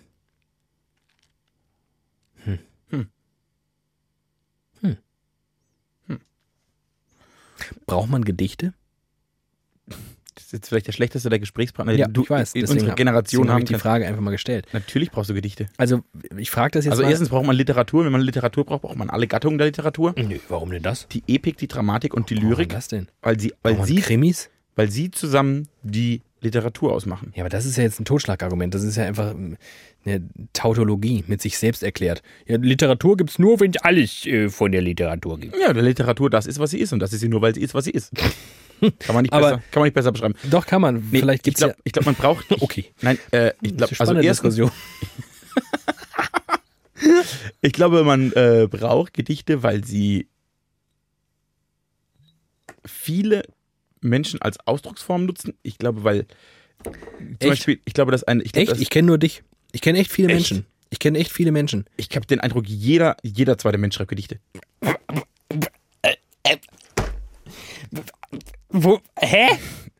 Jetzt, Was ist Plittersdorf für ein, für ein Dorf? Ja, die Was saufen, leben da für. Nein, die, die saufen und schreiben am nächsten ja, ist ja so, ne? Die saufen alle, deshalb sind sie alle Künstler, weil jeder Künstler ist ja Säufer. Ich kann nicht ausschließen, dass von den Menschen, die ich kenne, irgendjemand klammheimlich auch Gedichte schreibt. Bestimmt ein ich kenne nur dich, Die, das nach außen dreht. der das nach außen trägt, der darüber redet. Und Julia Engelmann. Ich kenne niemanden, der von sich, außer dir, der behauptet, oh, Gedichte, das lese ich so gern, das höre ich so gern. Und ich rede jetzt nicht von so Poetry Slams und so, das ist für mich, Nee, das ist irgendwie nochmal irgendwie was anderes. Ähm, ja, Aber ich ja, mein- okay, aber wo, wo, ist, wo setzt du dann die, den, den, den Streichkandidaten an? Also die Gattung ist die Lyrik und Poetry Slam ist in der Regel auch Lyrik. Lyrics. okay, dann, dann ähm, Gedichte sind ja interessanterweise auch äh, nicht gereimte ähm, Aneinanderreihungen von Aussprüchen. Ähm, gehen wir mal von einem gereimten Wort aus. Also ein Text, der sich reimt. Im 21. Jahrhundert. Lieder. Ein Text. Ich, äh, Auch das ist ein Text, der sich ja, aber, aber das, ist, das ist Musik. Das, das fällt nach deiner Definition, ist ja das, das Musik. Nach weil meiner fällt- Definition ist das einfach ein Überschneidungspunkt, wo Lyrik und Musik aufeinandertreffen. Nach meiner nicht. Fertig. Okay, dann werden wir uns da wohl nicht einig. Äh, ich finde, also erstens das Also, wer, ge- wer liest okay, denn halt. Gedichte? Kann ich dir sagen. Die Hälfte aller Titanic-Redakteure Deutschlands, Robert Gernhardt, alle, haben überall Gedichte publiziert. Otto Walkes wurde damit berühmt, dass er ein Robert Gernhardt-Gedicht geklaut hat. Aber Otto Walkes wurde vor 700 Jahren berühmt. Johann König wurde als Komiker berühmt, weil er Gedichte geschrieben hat. Der wurde vor 400 Jahren berühmt. Johann König ist so ein 90er Marc-Uwe Jahre. Kling schreibt Gedichte, Marc-Uwe Kling hat ein Buch über ein Känguru geschrieben und in dem Gedichte vorkommen. feiern ihn alle. In dem Gedichte weil das vorkommen. Känguru ein zynischer Freak ist. Der Gedichte schreibt. Ich glaube, die Kunst des Reimes. Geh auf die Straße, frag zehn Leute, ob sie Gedichte lesen. aber die, die, ich werde hier raus und frage zehn Leute, ob wir Reime abschaffen sollten. Und du, in jeder ich habe nicht gesagt Reime. Aber du hast gerade eben vom gereimten Wort gesprochen. Ich habe, ja, ich habe von der Kunstform gereimtes Wort aneinander zu reihen. Ja, und ich glaube, das wird, da wird jeder sagen, das behalten wir auf jeden Fall, das ist super. Das rezipiert doch keiner. Ich rede jetzt nicht von Musik. Das ist einfach nur ein, da, da hat man sich das, dem gereimten Wort bedient und führt es irgendwie an die Musik heran. Am Meinetwegen, Am, voll gut. Am Klingt. Fastnachtsfreitag stellen sich in Mainz Menschen auf eine Bühne und rezitieren gereimtes Wort. Und acht Ich Millionen habe Leute einen neuen zu. Kandidaten für eine Kunstform. Büttenreden. Ich glaube, der Grundfehler darin ist, das als Kunstform zu betrachten. Das würde ich, das würde ich in Frage stellen. Büttenreden an sich nicht.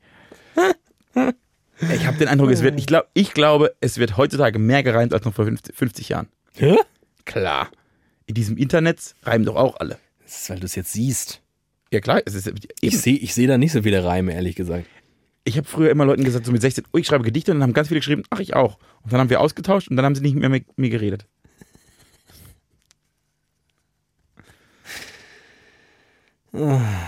Ich, äh, ich, äh, also in einer Welt ohne Gedichte zu leben, ist unmöglich. Wird, es ginge mir da Wie der Malerei. wie dir mit der Malerei. Ja, aber ich habe ja würde bei es der- nicht bemerken. Und ich habe aber bei der Malerei auch erkannt, ich glaube, das ist eine sehr, sehr wichtige Kunstform.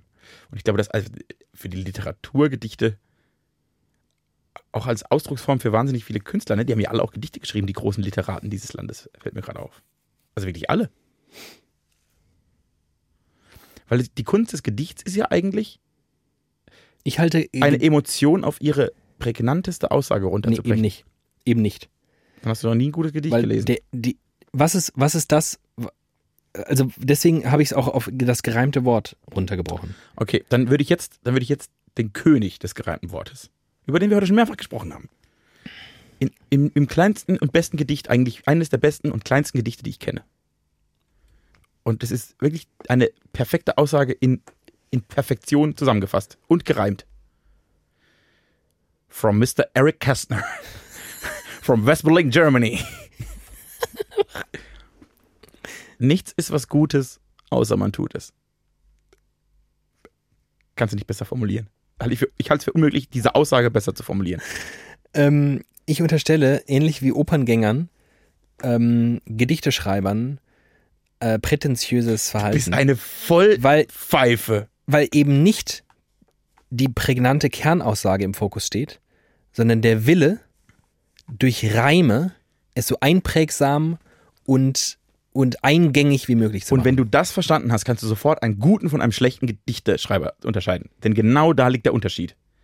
Ein perfekter Gedichteschreiber, und das bin ich mit Sicherheit nicht, packt es, wie im Beispiel gerade von Erich Kästner, wirklich auf die Quintessenz und die in sprachliche Perfektion zu packen.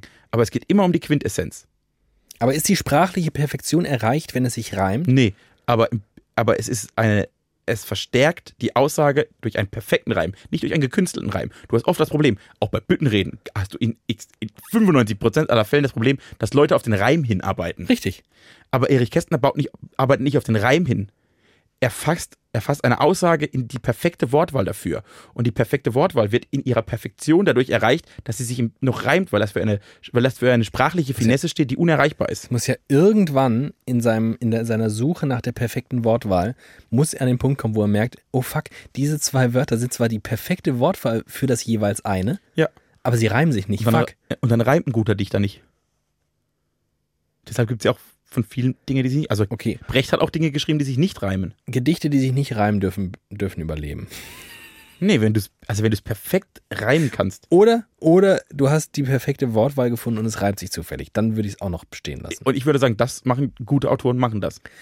Aber Leute, die Gedichte schreiben, sind aus meiner Sicht in erster Linie Angeber, die sich einen darauf runterholen, dass sie Wörter finden, die sich aufeinander reimen. Darauf möchte ich nur das wichtigste und beste Argument der Welt ergänzen.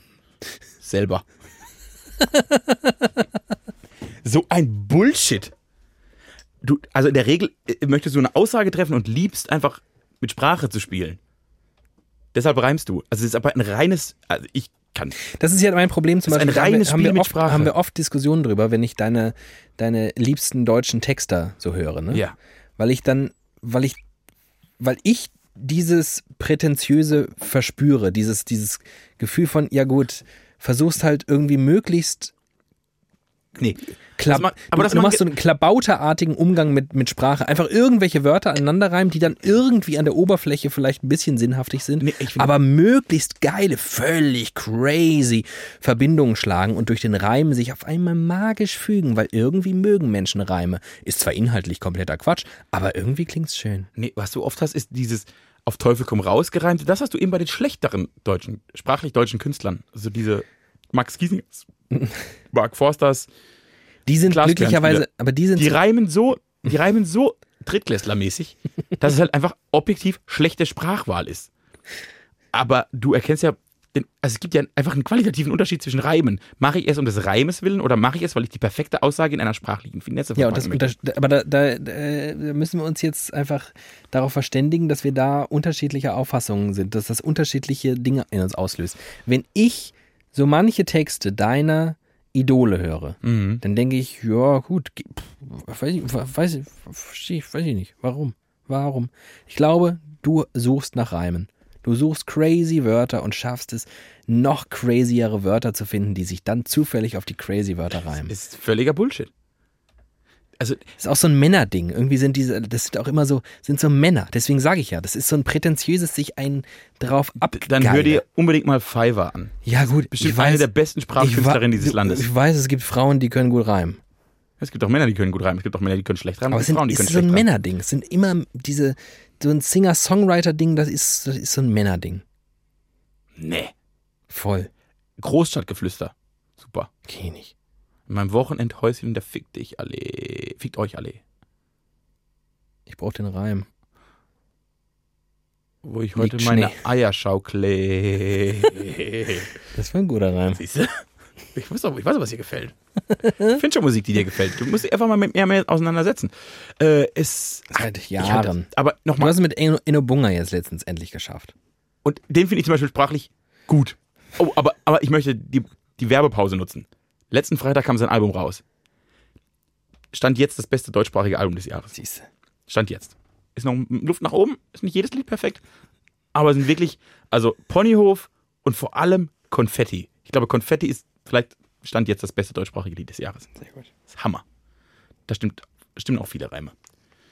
Äh, aber nochmal, es geht gar nicht um, es geht gar nicht um den Reim als solchen und dass jetzt die craziesten Worte gereimt werden. Nichts ist was Gutes, außer man tut es. Das ist eine Aussage, die du nicht perfekter formulieren kannst. Da bin ich fest von überzeugt. Und die lebt in ihrer Perfektion auch davon, dass es gereimt ist. Aber es lebt natürlich in erster Linie von der Aussage, von der Prägnanz und von der Besonderheit. Und auch ein bisschen, weil der Inhalt gut ist. All das trifft auf diesen Podcast zu. Er lebt von der Prägnanz. Weiter? Weiß ich nicht mehr, was ich gesagt habe. Von der Aussage, von der sprachlichen Finesse, von der Schönheit der Protagonisten. Rettet Gedichte, rettet Reime. Ich würde sogar sagen, wenn wir alle mehr reimen, würden wir in einer besseren Welt leben.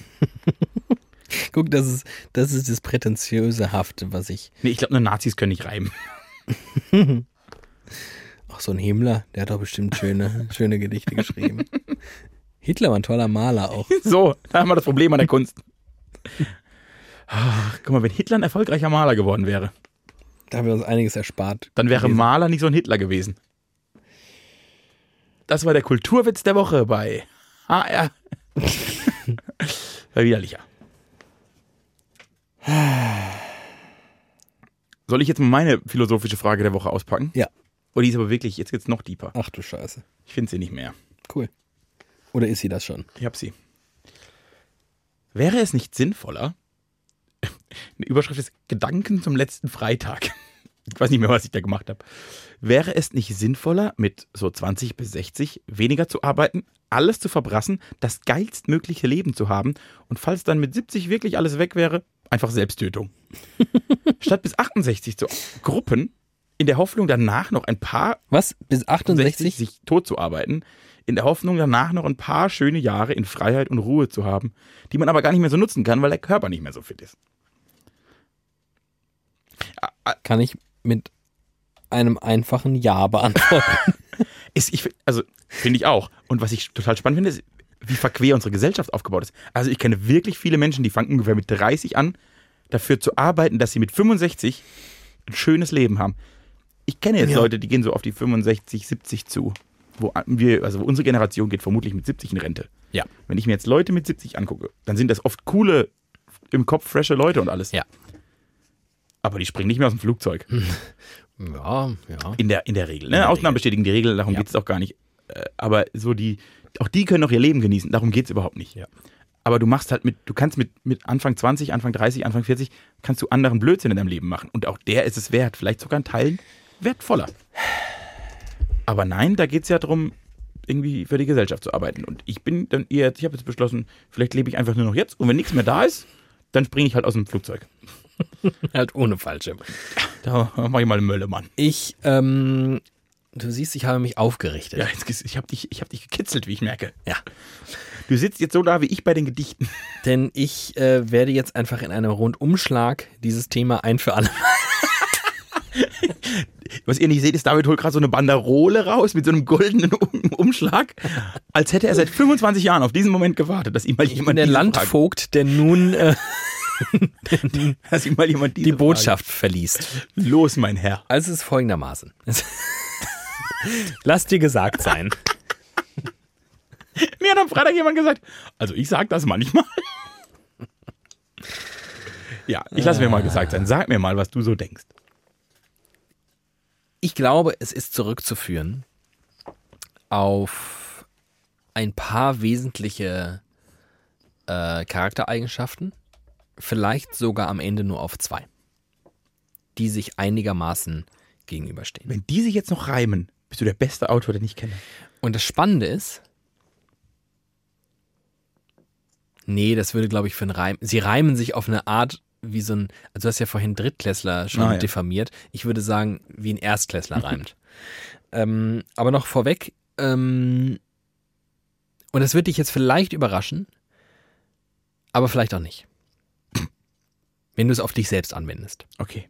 Ich glaube, die Frage, die sich stellt, ob du dazu neigst, zu sagen, nee, und so eine Lebensversicherung und eine Unfallversicherung, Berufsunfähigkeitsversicherung und was ist eigentlich mit einer hinterbliebenen Rente? Und was macht eigentlich meine Tochter, wenn ich jetzt, ich sollte für sie Geld anlegen für ihr 18. Lebensjahr. Kann sie sich gegebenenfalls auch dann auszahlen lassen. Das wäre vielleicht ganz gut. Ob du so tickst oder ob du sagst, was weiß der nicht? Äh, ja, äh, aber es wäre natürlich auch cool, einfach jetzt einen geilen Urlaub zu machen. Und mir jetzt äh, den Vorgarten zu renovieren, weil das mit 60 zu machen wird auch anstrengend. Ähm, ich glaube, wesentlich ist die Frage, bist du Optimist oder Pessimist? Ich unterstelle, Ich, ich richte mich auch mal auf. ich unterstelle, ähm, und das ist jetzt spannend. Ich merke gerade die Grenze meiner Theorie, aber die können wir dann, die können wir jetzt durchdringen. Ähm, ich unterstelle mir großen Optimismus. Mhm. Sage aber gleichzeitig, kann auch theoretisch einfach jetzt in zwei Jahren vorbei sein. Das wäre ja wahnsinnig schade, wenn ich das ganze Geld in eine Berufsunfähigkeitsversicherung geschmissen hätte und dann noch nicht mal berufsunfähig werden würde, sondern einfach direkt sterbe. Mann, da würde ich mich ärgern. und gleichzeitig denke ich, ja gut, es wird schon irgendwas im Alter da sein, ne? Ich werde irgendwie, ich werde vorher irgendeine Art von Kapital in Form von, was weiß ich, Haus und Hof und Kinder in, die, in die Welt setzen. Und die werden schon, das wird schon alles dafür sorgen, dass ich da, dass ich da überlebe. Aber jetzt zu darben, nee. Man könnte mir natürlich aber auch Pessimismus äh, unterstellen.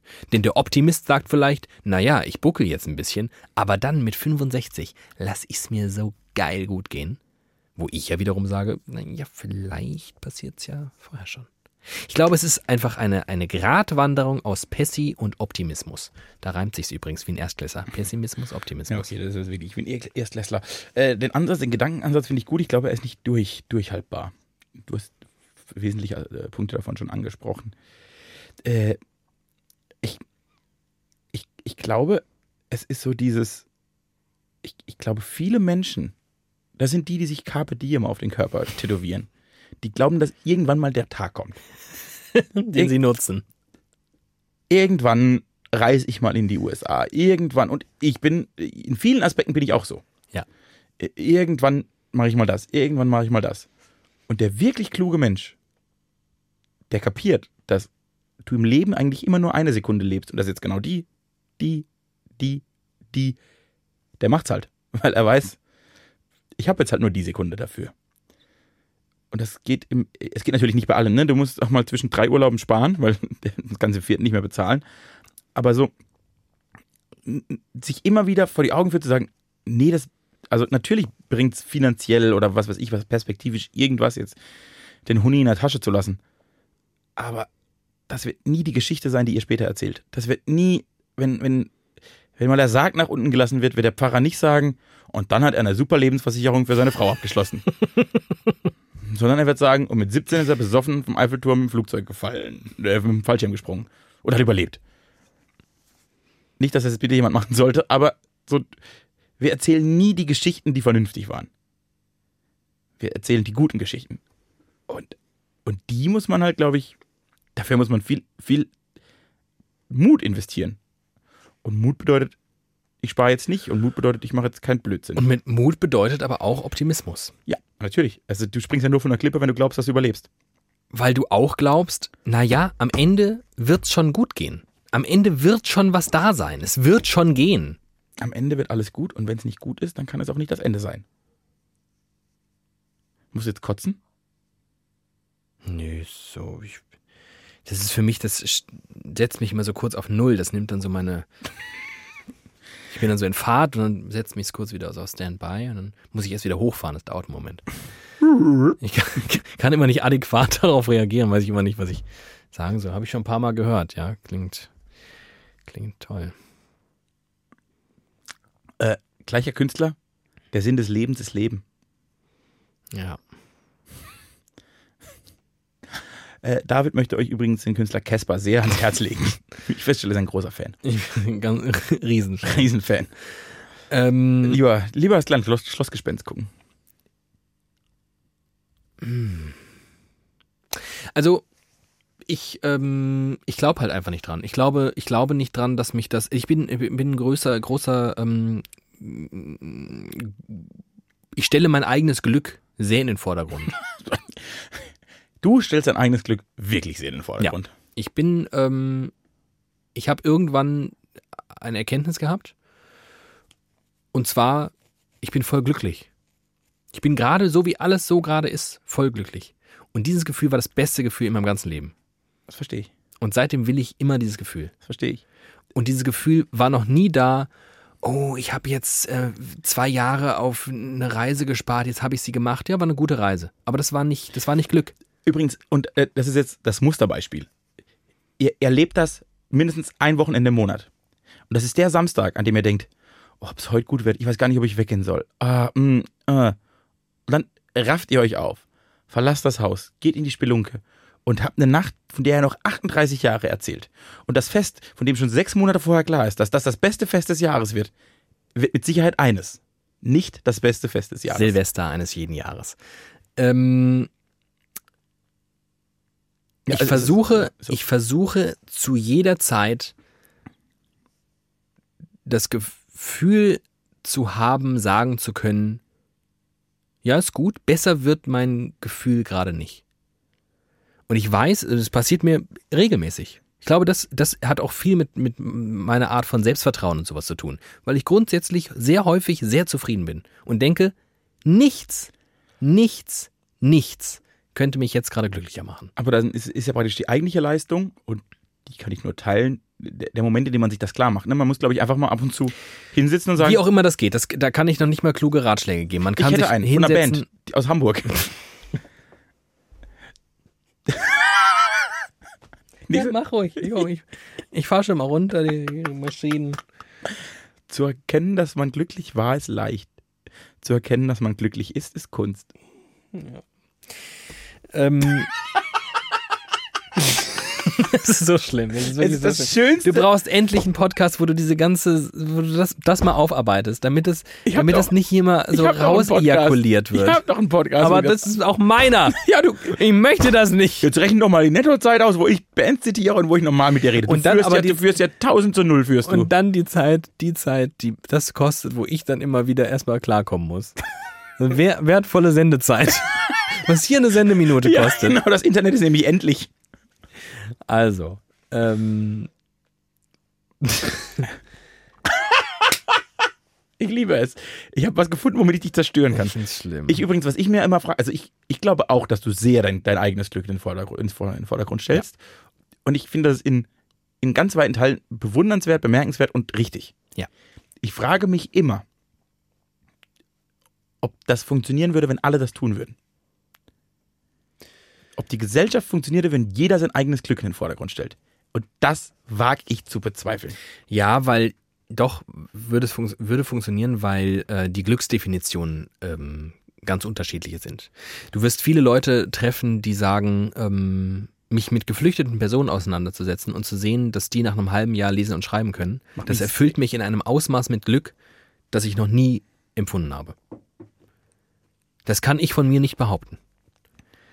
Ähm, ich empfinde Glück, wenn ich Herr meiner Zeit bin. So, und das setzt mich zum Beispiel brutal unter Druck. Zu wissen, dass du es hast, auch nur eine Sekunde auf jemanden zu warten, weil deine Lebenszeit für dich das kostet. Ja, aber das ist zum Beispiel, das ist das Beispiel macht was, mich. Ich. Es, kein, kein Treffen auf der Welt setzt mich zeittechnisch so unter Druck wie das mit dir. Und das ist pervers. Weil ich sehe dich voll oft. aber das, Das ist voll anstrengend. oh Gott. Vielleicht musst du auch kurz noch äh, anmerken, dass du ein gro- großer Fan von Superlativen und Extremen bist. Wer das bis hier nicht weiß, ist nicht mein Fan. Aber das ist zum Beispiel etwas, was ich gar nicht so, das, das empfinde ich tatsächlich zum Beispiel als charakterliche Schwäche von mir, nicht warten zu können. Das ist tatsächlich etwas, das würde ich gerne, würde ich gerne ablegen. Ich würde gerne in der Lage sein, und das ist ja die Frage nämlich von Herr meiner Zeit sein. Ich empfinde Zeiten des Wartens als mir weggenommene Zeit, da, dass da jemand fahrlässig mit meiner Lebenszeit umgeht. In Wahrheit ist es natürlich Quatsch. In Wahrheit könnte ich diese Zeit ja für mich nutzen. Oder in Wahrheit rennt jemand von einer roten Ampel zu dir, weil er denkt, oh Gott, er, Ich müsste, ich müsste nur lernen, wie. Aber das, das steht auf einem anderen Blatt. Ich, ich ähm, meine das ja im, im Großen. Ich, äh, ich glaube, ich finde die Momente am geilsten, in denen ich irgendwie unter Leuten bin, die ich mag, in einer Umgebung, die ich mag, ohne Zeitdruck. Wo komplett egal ist, wie lange das jetzt hier so andauert. Und völlig egal ist, was danach kommt und wann es kommt. Das sind die guten Podcast-Folgen. Und das sind meine Momente des Glücks. Um das zu schaffen, um diese Oasen in einem Terminkalender, der, also mein Kalin Terminkalender ist, der, der ist wirklich Also jeder neoliberale Power-FDPler kann sich einen auf meinen Ka- Terminkalender runterholen. So krass geil ist der strukturiert. Da steht alles drin, jede Arbeitszeit von Minute bis Ende bis alles, alles steht da drin. Alles, da steht alles drin. Und der ermöglicht es mir, und das so effizient wie möglich zu nutzen und auch zu beharren darauf, dass das nicht länger dauert als vorgesehen, führt dazu, dass ich sehr viele Abende in der Woche habe, wo ich denke, oh, gerade ist richtig geil.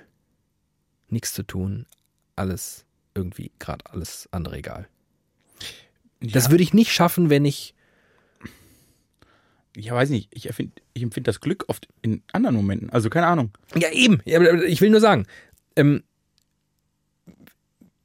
ich, ich, das ist mein Glück, mein ganz persönliches. Und deswegen kann auch jeder glücklich sein und jeder soll das, soll das auch bitte ganz egoistisch, das geht nur egoistisch, Ja. ähm, bis es halt konfrontiert. Äh, keine Ahnung. Wenn du, wenn ich jetzt unterwegs bin zum Podcast. Ja. Und es ist schönes Wetter. Ja. Und du schreibst mir, äh, sorry, U-Bahn fällt aus, komm 15 Minuten zu spät. Ja. Dann setze ich Kopfhörer auf und höre Musik, die du hast, guck mir die Sonnenstrahlen an und denke, und überleg mir Gedicht. Ja. Und, und finde diese 15 Minuten würde ich als geschenkte Zeit Ja. empfinden. Wenn ich jetzt nicht 32 Anschlusstermine hätte. Ja. Aber prinzipiell. Wenn ich dir schreibe, in dem Moment, in dem ich dir schreibe, ich komme 15 Minuten zu spät zum Podcast, Ja. lass ich mir von meiner Mutter einen Attest schicken. so wie heute, eine Dreiviertelstunde übrigens. Ja, lass ich mir einen Attest schicken. Aber ich, ich denke schon um 17 Uhr drüber nach, ob ich die, also schon Ja. wann, wann ich die am besten schreibe. Finde ich übrigens auch, finde ich ganz toll. Ja, ich Heute, das wie das gelaufen ist. Also wir haben eine Dreiviertelstunde wegen Teamen, eine Dreiviertelstunde später als vereinbart aufgenommen. Und es war voll okay für mich. Voll gut, weil du mir richtig cool im Voraus Zeit gegeben hast, mich darauf einzustellen. Okay. Ich war, war überhaupt kein, ich, war, ich kam mir mega entspannt und zufrieden an, weil ich in der Lage war, diese Dreiviertelstunde irgendwie zu nutzen. Was mich ankotzt, ist mich irgendwo hinzuschleppen und richtig Gas zu geben und dann zu merken, mein Gegenüber, äh, ja. Aber wie gesagt, das ist mein, das ist ein Problem von mir. Und du sagtest gerade, wo es konfrontiert. Also wo es, wo es kollidiert, meinst du, ne? Wo, Ja. wo, ähm, Wenn zwei wo ich Glück- quasi in meinem Glück, in meiner Glückssuche dein Glück einschränke. Mhm. Und ich glaube, falls das passiert, könnten zwei Menschen nicht äh, zusammen agieren. Dann funktioniert das Gefüge mit nicht. Ich glaube zum Beispiel nicht, dass ich durch mein Ver Verhalten dein Glück wirklich ähm, kaputt mache. Ja, weil ich so ein Weil- genügsamer Mensch bin. Zum Beispiel, weil du sagst, ich finde das mega geil, wenn ich dann einfach rumchillen kann, setze ich mir Kopfhörer auf, die du immer um den Hals trägst und höre die Musik, die ich geil finde. Ist doch, ist doch voll entspannt. Wenn du aber wärst wie ich, würdest du ausrasten. Nee, ich reg mich da nicht über dich auf. Ich reg mich da nur über mich auf und denk, wenn ich eh jetzt was warten lassen würde, würde ich mich hassen. Er soll sich auch hassen. Hoffentlich hasst er Aber sich. de- deswegen sind wir so unterschiedlich. Und es gibt Menschen, die, das sind, das sind coole Typen, das sind coole Leute. Aber durch ihr Verhalten und auch durch, auch, auch da, durch, durch ihr Verfolgen ihres eigenen Glücks, schränken sie meines in einem Ausmaß ein, dass ich nicht mit ihnen befreundet sein kann, dass ich nicht Zeit mit ihnen verbringen kann. Und wie ist das jetzt zum Beispiel? Fallbeispiel. Du würdest mit deinen Eltern im Haus leben. Oh Gott, ja, So, weil es nicht anders geht. ja, Du liebst es, abgrundtief laute Musik zu hören. Ja. Dass dir die Ohren wegfallen. Ja. Deine Eltern im Stockwerk darüber ja, würden sich gern unterhalten. ja, Scheitern daran, dass du Musik hörst. Ja. Sie würden für ihr Glück ihre Unterhaltung präferieren. Ja. Du deine Musik. Ja. Was ist die Lösung? ganz einfach, ich muss ausziehen. Also das ist ja, das ist, ähm, Aber Also ich- ist ja nicht der. Doch, ganz einfach. Wenn, wenn ich nicht ohne laute Musik kann, dann Das- kaufe ich mir entweder irgendwie krasse Kopfhörer. Das meine ich. Ich glaube, es gibt Wege, wo du schaffst, also wo du nicht einen Kompromiss im Sinne von beide geben äh, Dinge her, sondern vielleicht gibt es eine kluge Lösung, die beide glücklich machen könnte. Man muss nur einfach mal sich bewegen. Aber das, Das ist eine Möglichkeit. Aber manchmal funktioniert es einfach nicht und dann kommt man aber nicht immer weg. Man kommt ja nicht immer weg.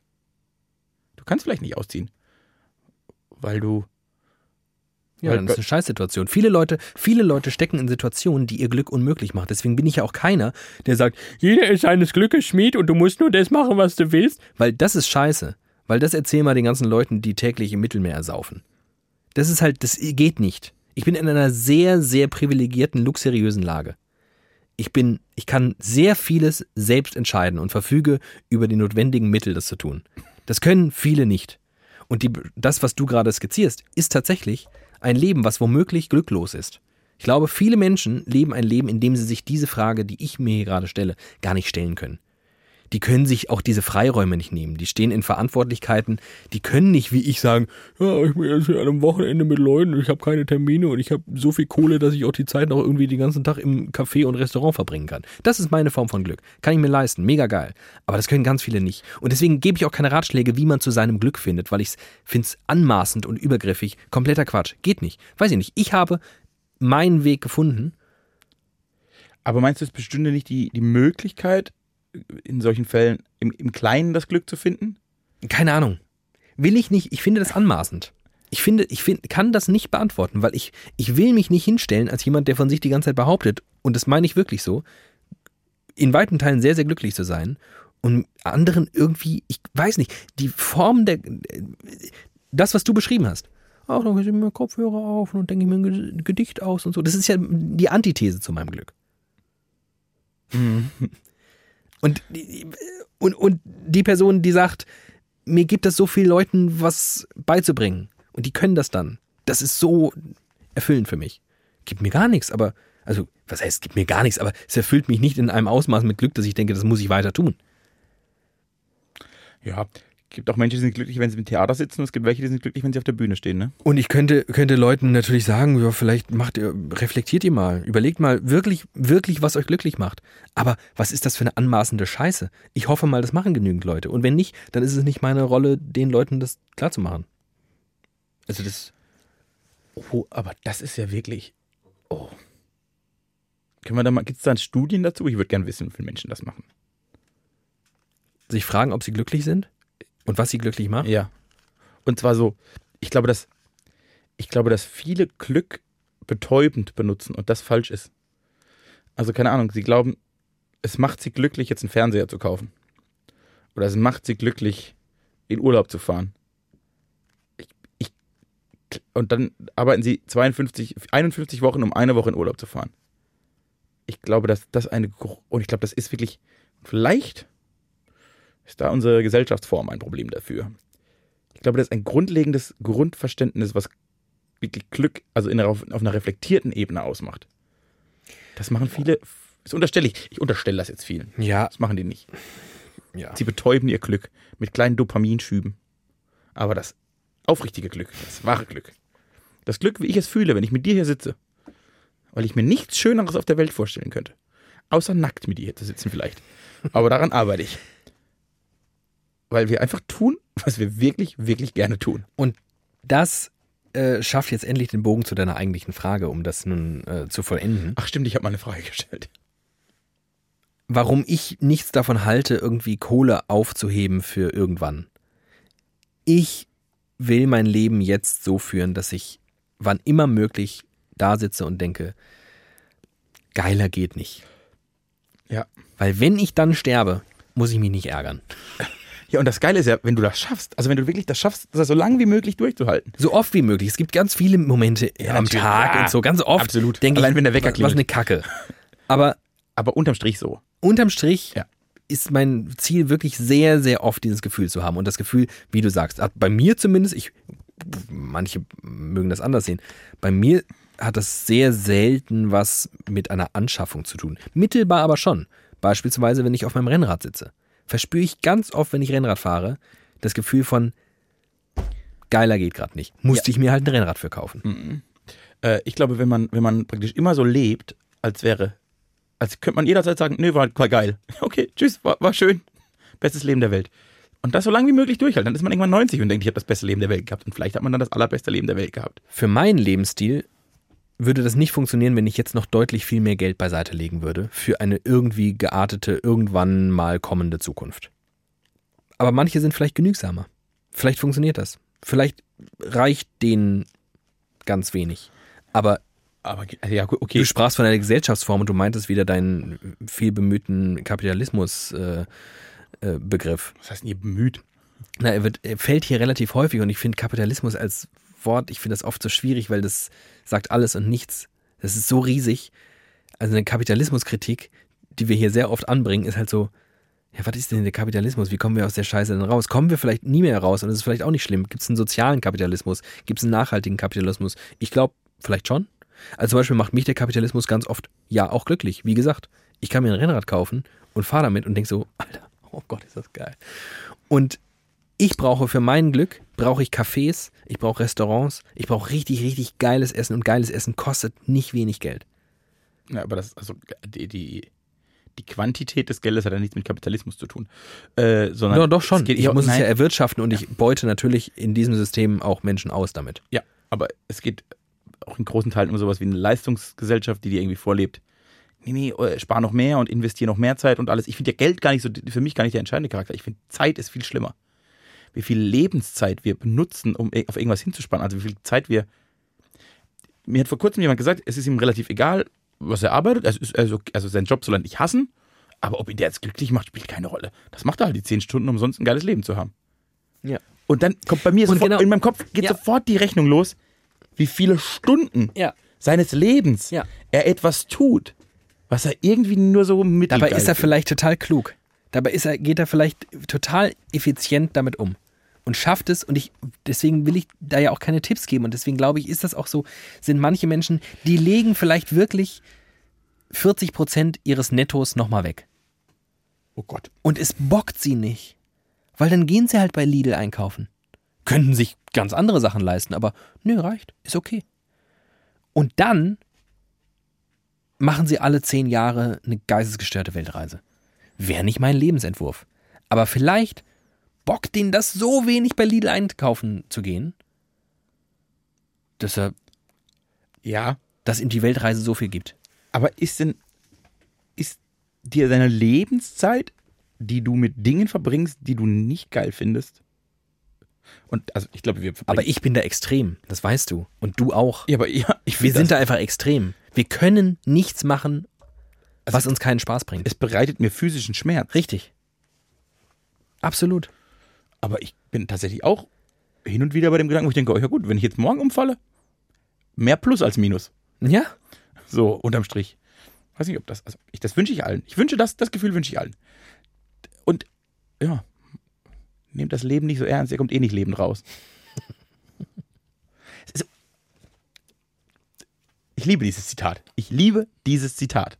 das ist auch schön. So, und ich habe ja wirklich, ich, ich äh, zitiere ja eher Erich Kästner, Ketka und Forrest Gump als, als Mark Forster und so. Ja. Weißt du, weißt du, woher ich dieses fucking Zitat habe? Dass ich wirklich, vielleicht ist das eines der Top 3 Zitate, die ich in meinem Leben benutze. Nimm das Leben nicht so ernst, da kommt eh nicht Leben raus. Aus dem bodenlos schlechten Film Party Animals. Wo es um so College-Partys geht. So ein richtiger Abfuck American College-Film. Und da steht Tara Reid. Mit noch nicht kom Oh, in die war ich immer ein bisschen verliebt. aber als sie noch nicht komplett plastikhässlich war. Ja. Steht da und sagt zu Ryan Reynolds. Wieso stresst du dich denn so? Nimm das Leben nicht so ernst. Kommst eh nicht lebend raus.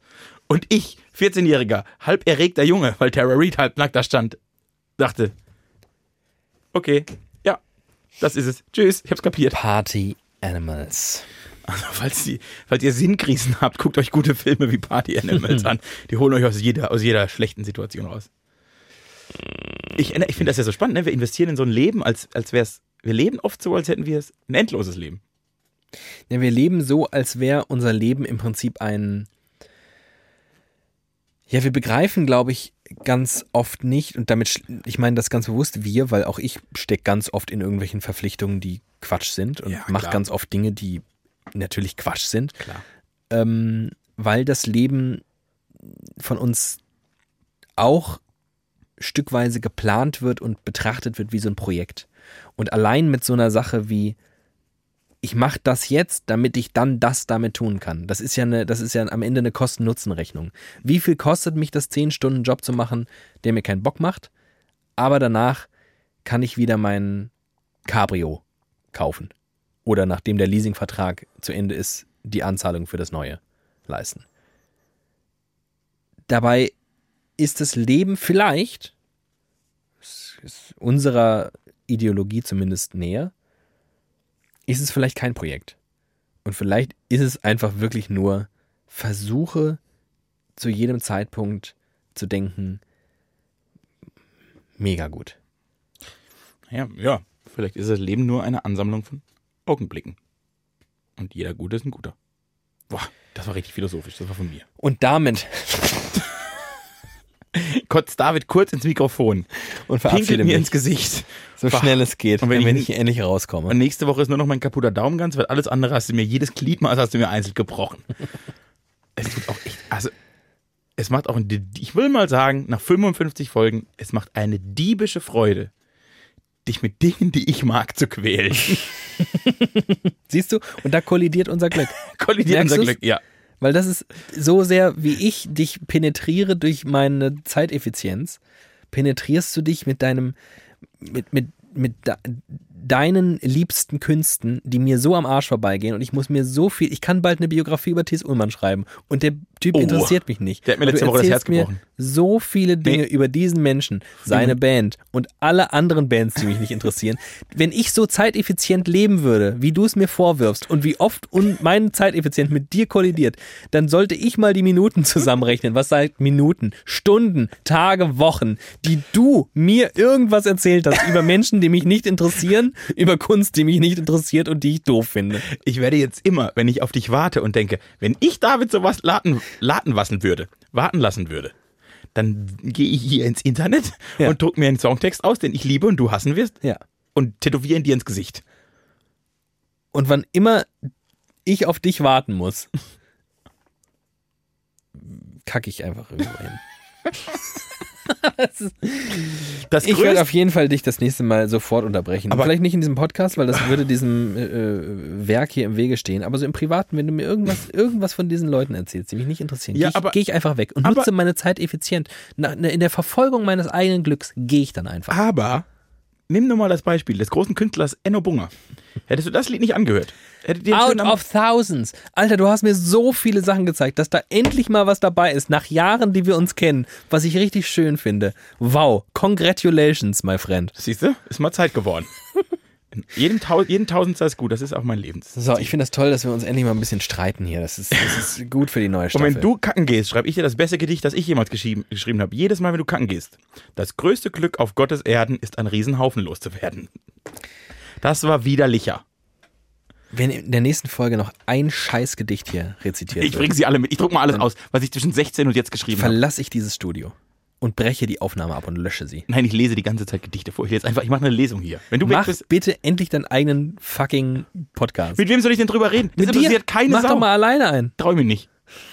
Ohne dich bin ich, ohne dich bin ich nix. Ohne dich ist alles doof. Ich hasse dich. Tschüss. Ich bin sauer. Ich liebe dich. Ich liebe dich. Oh, oh. Ciao. Ich liebe euch.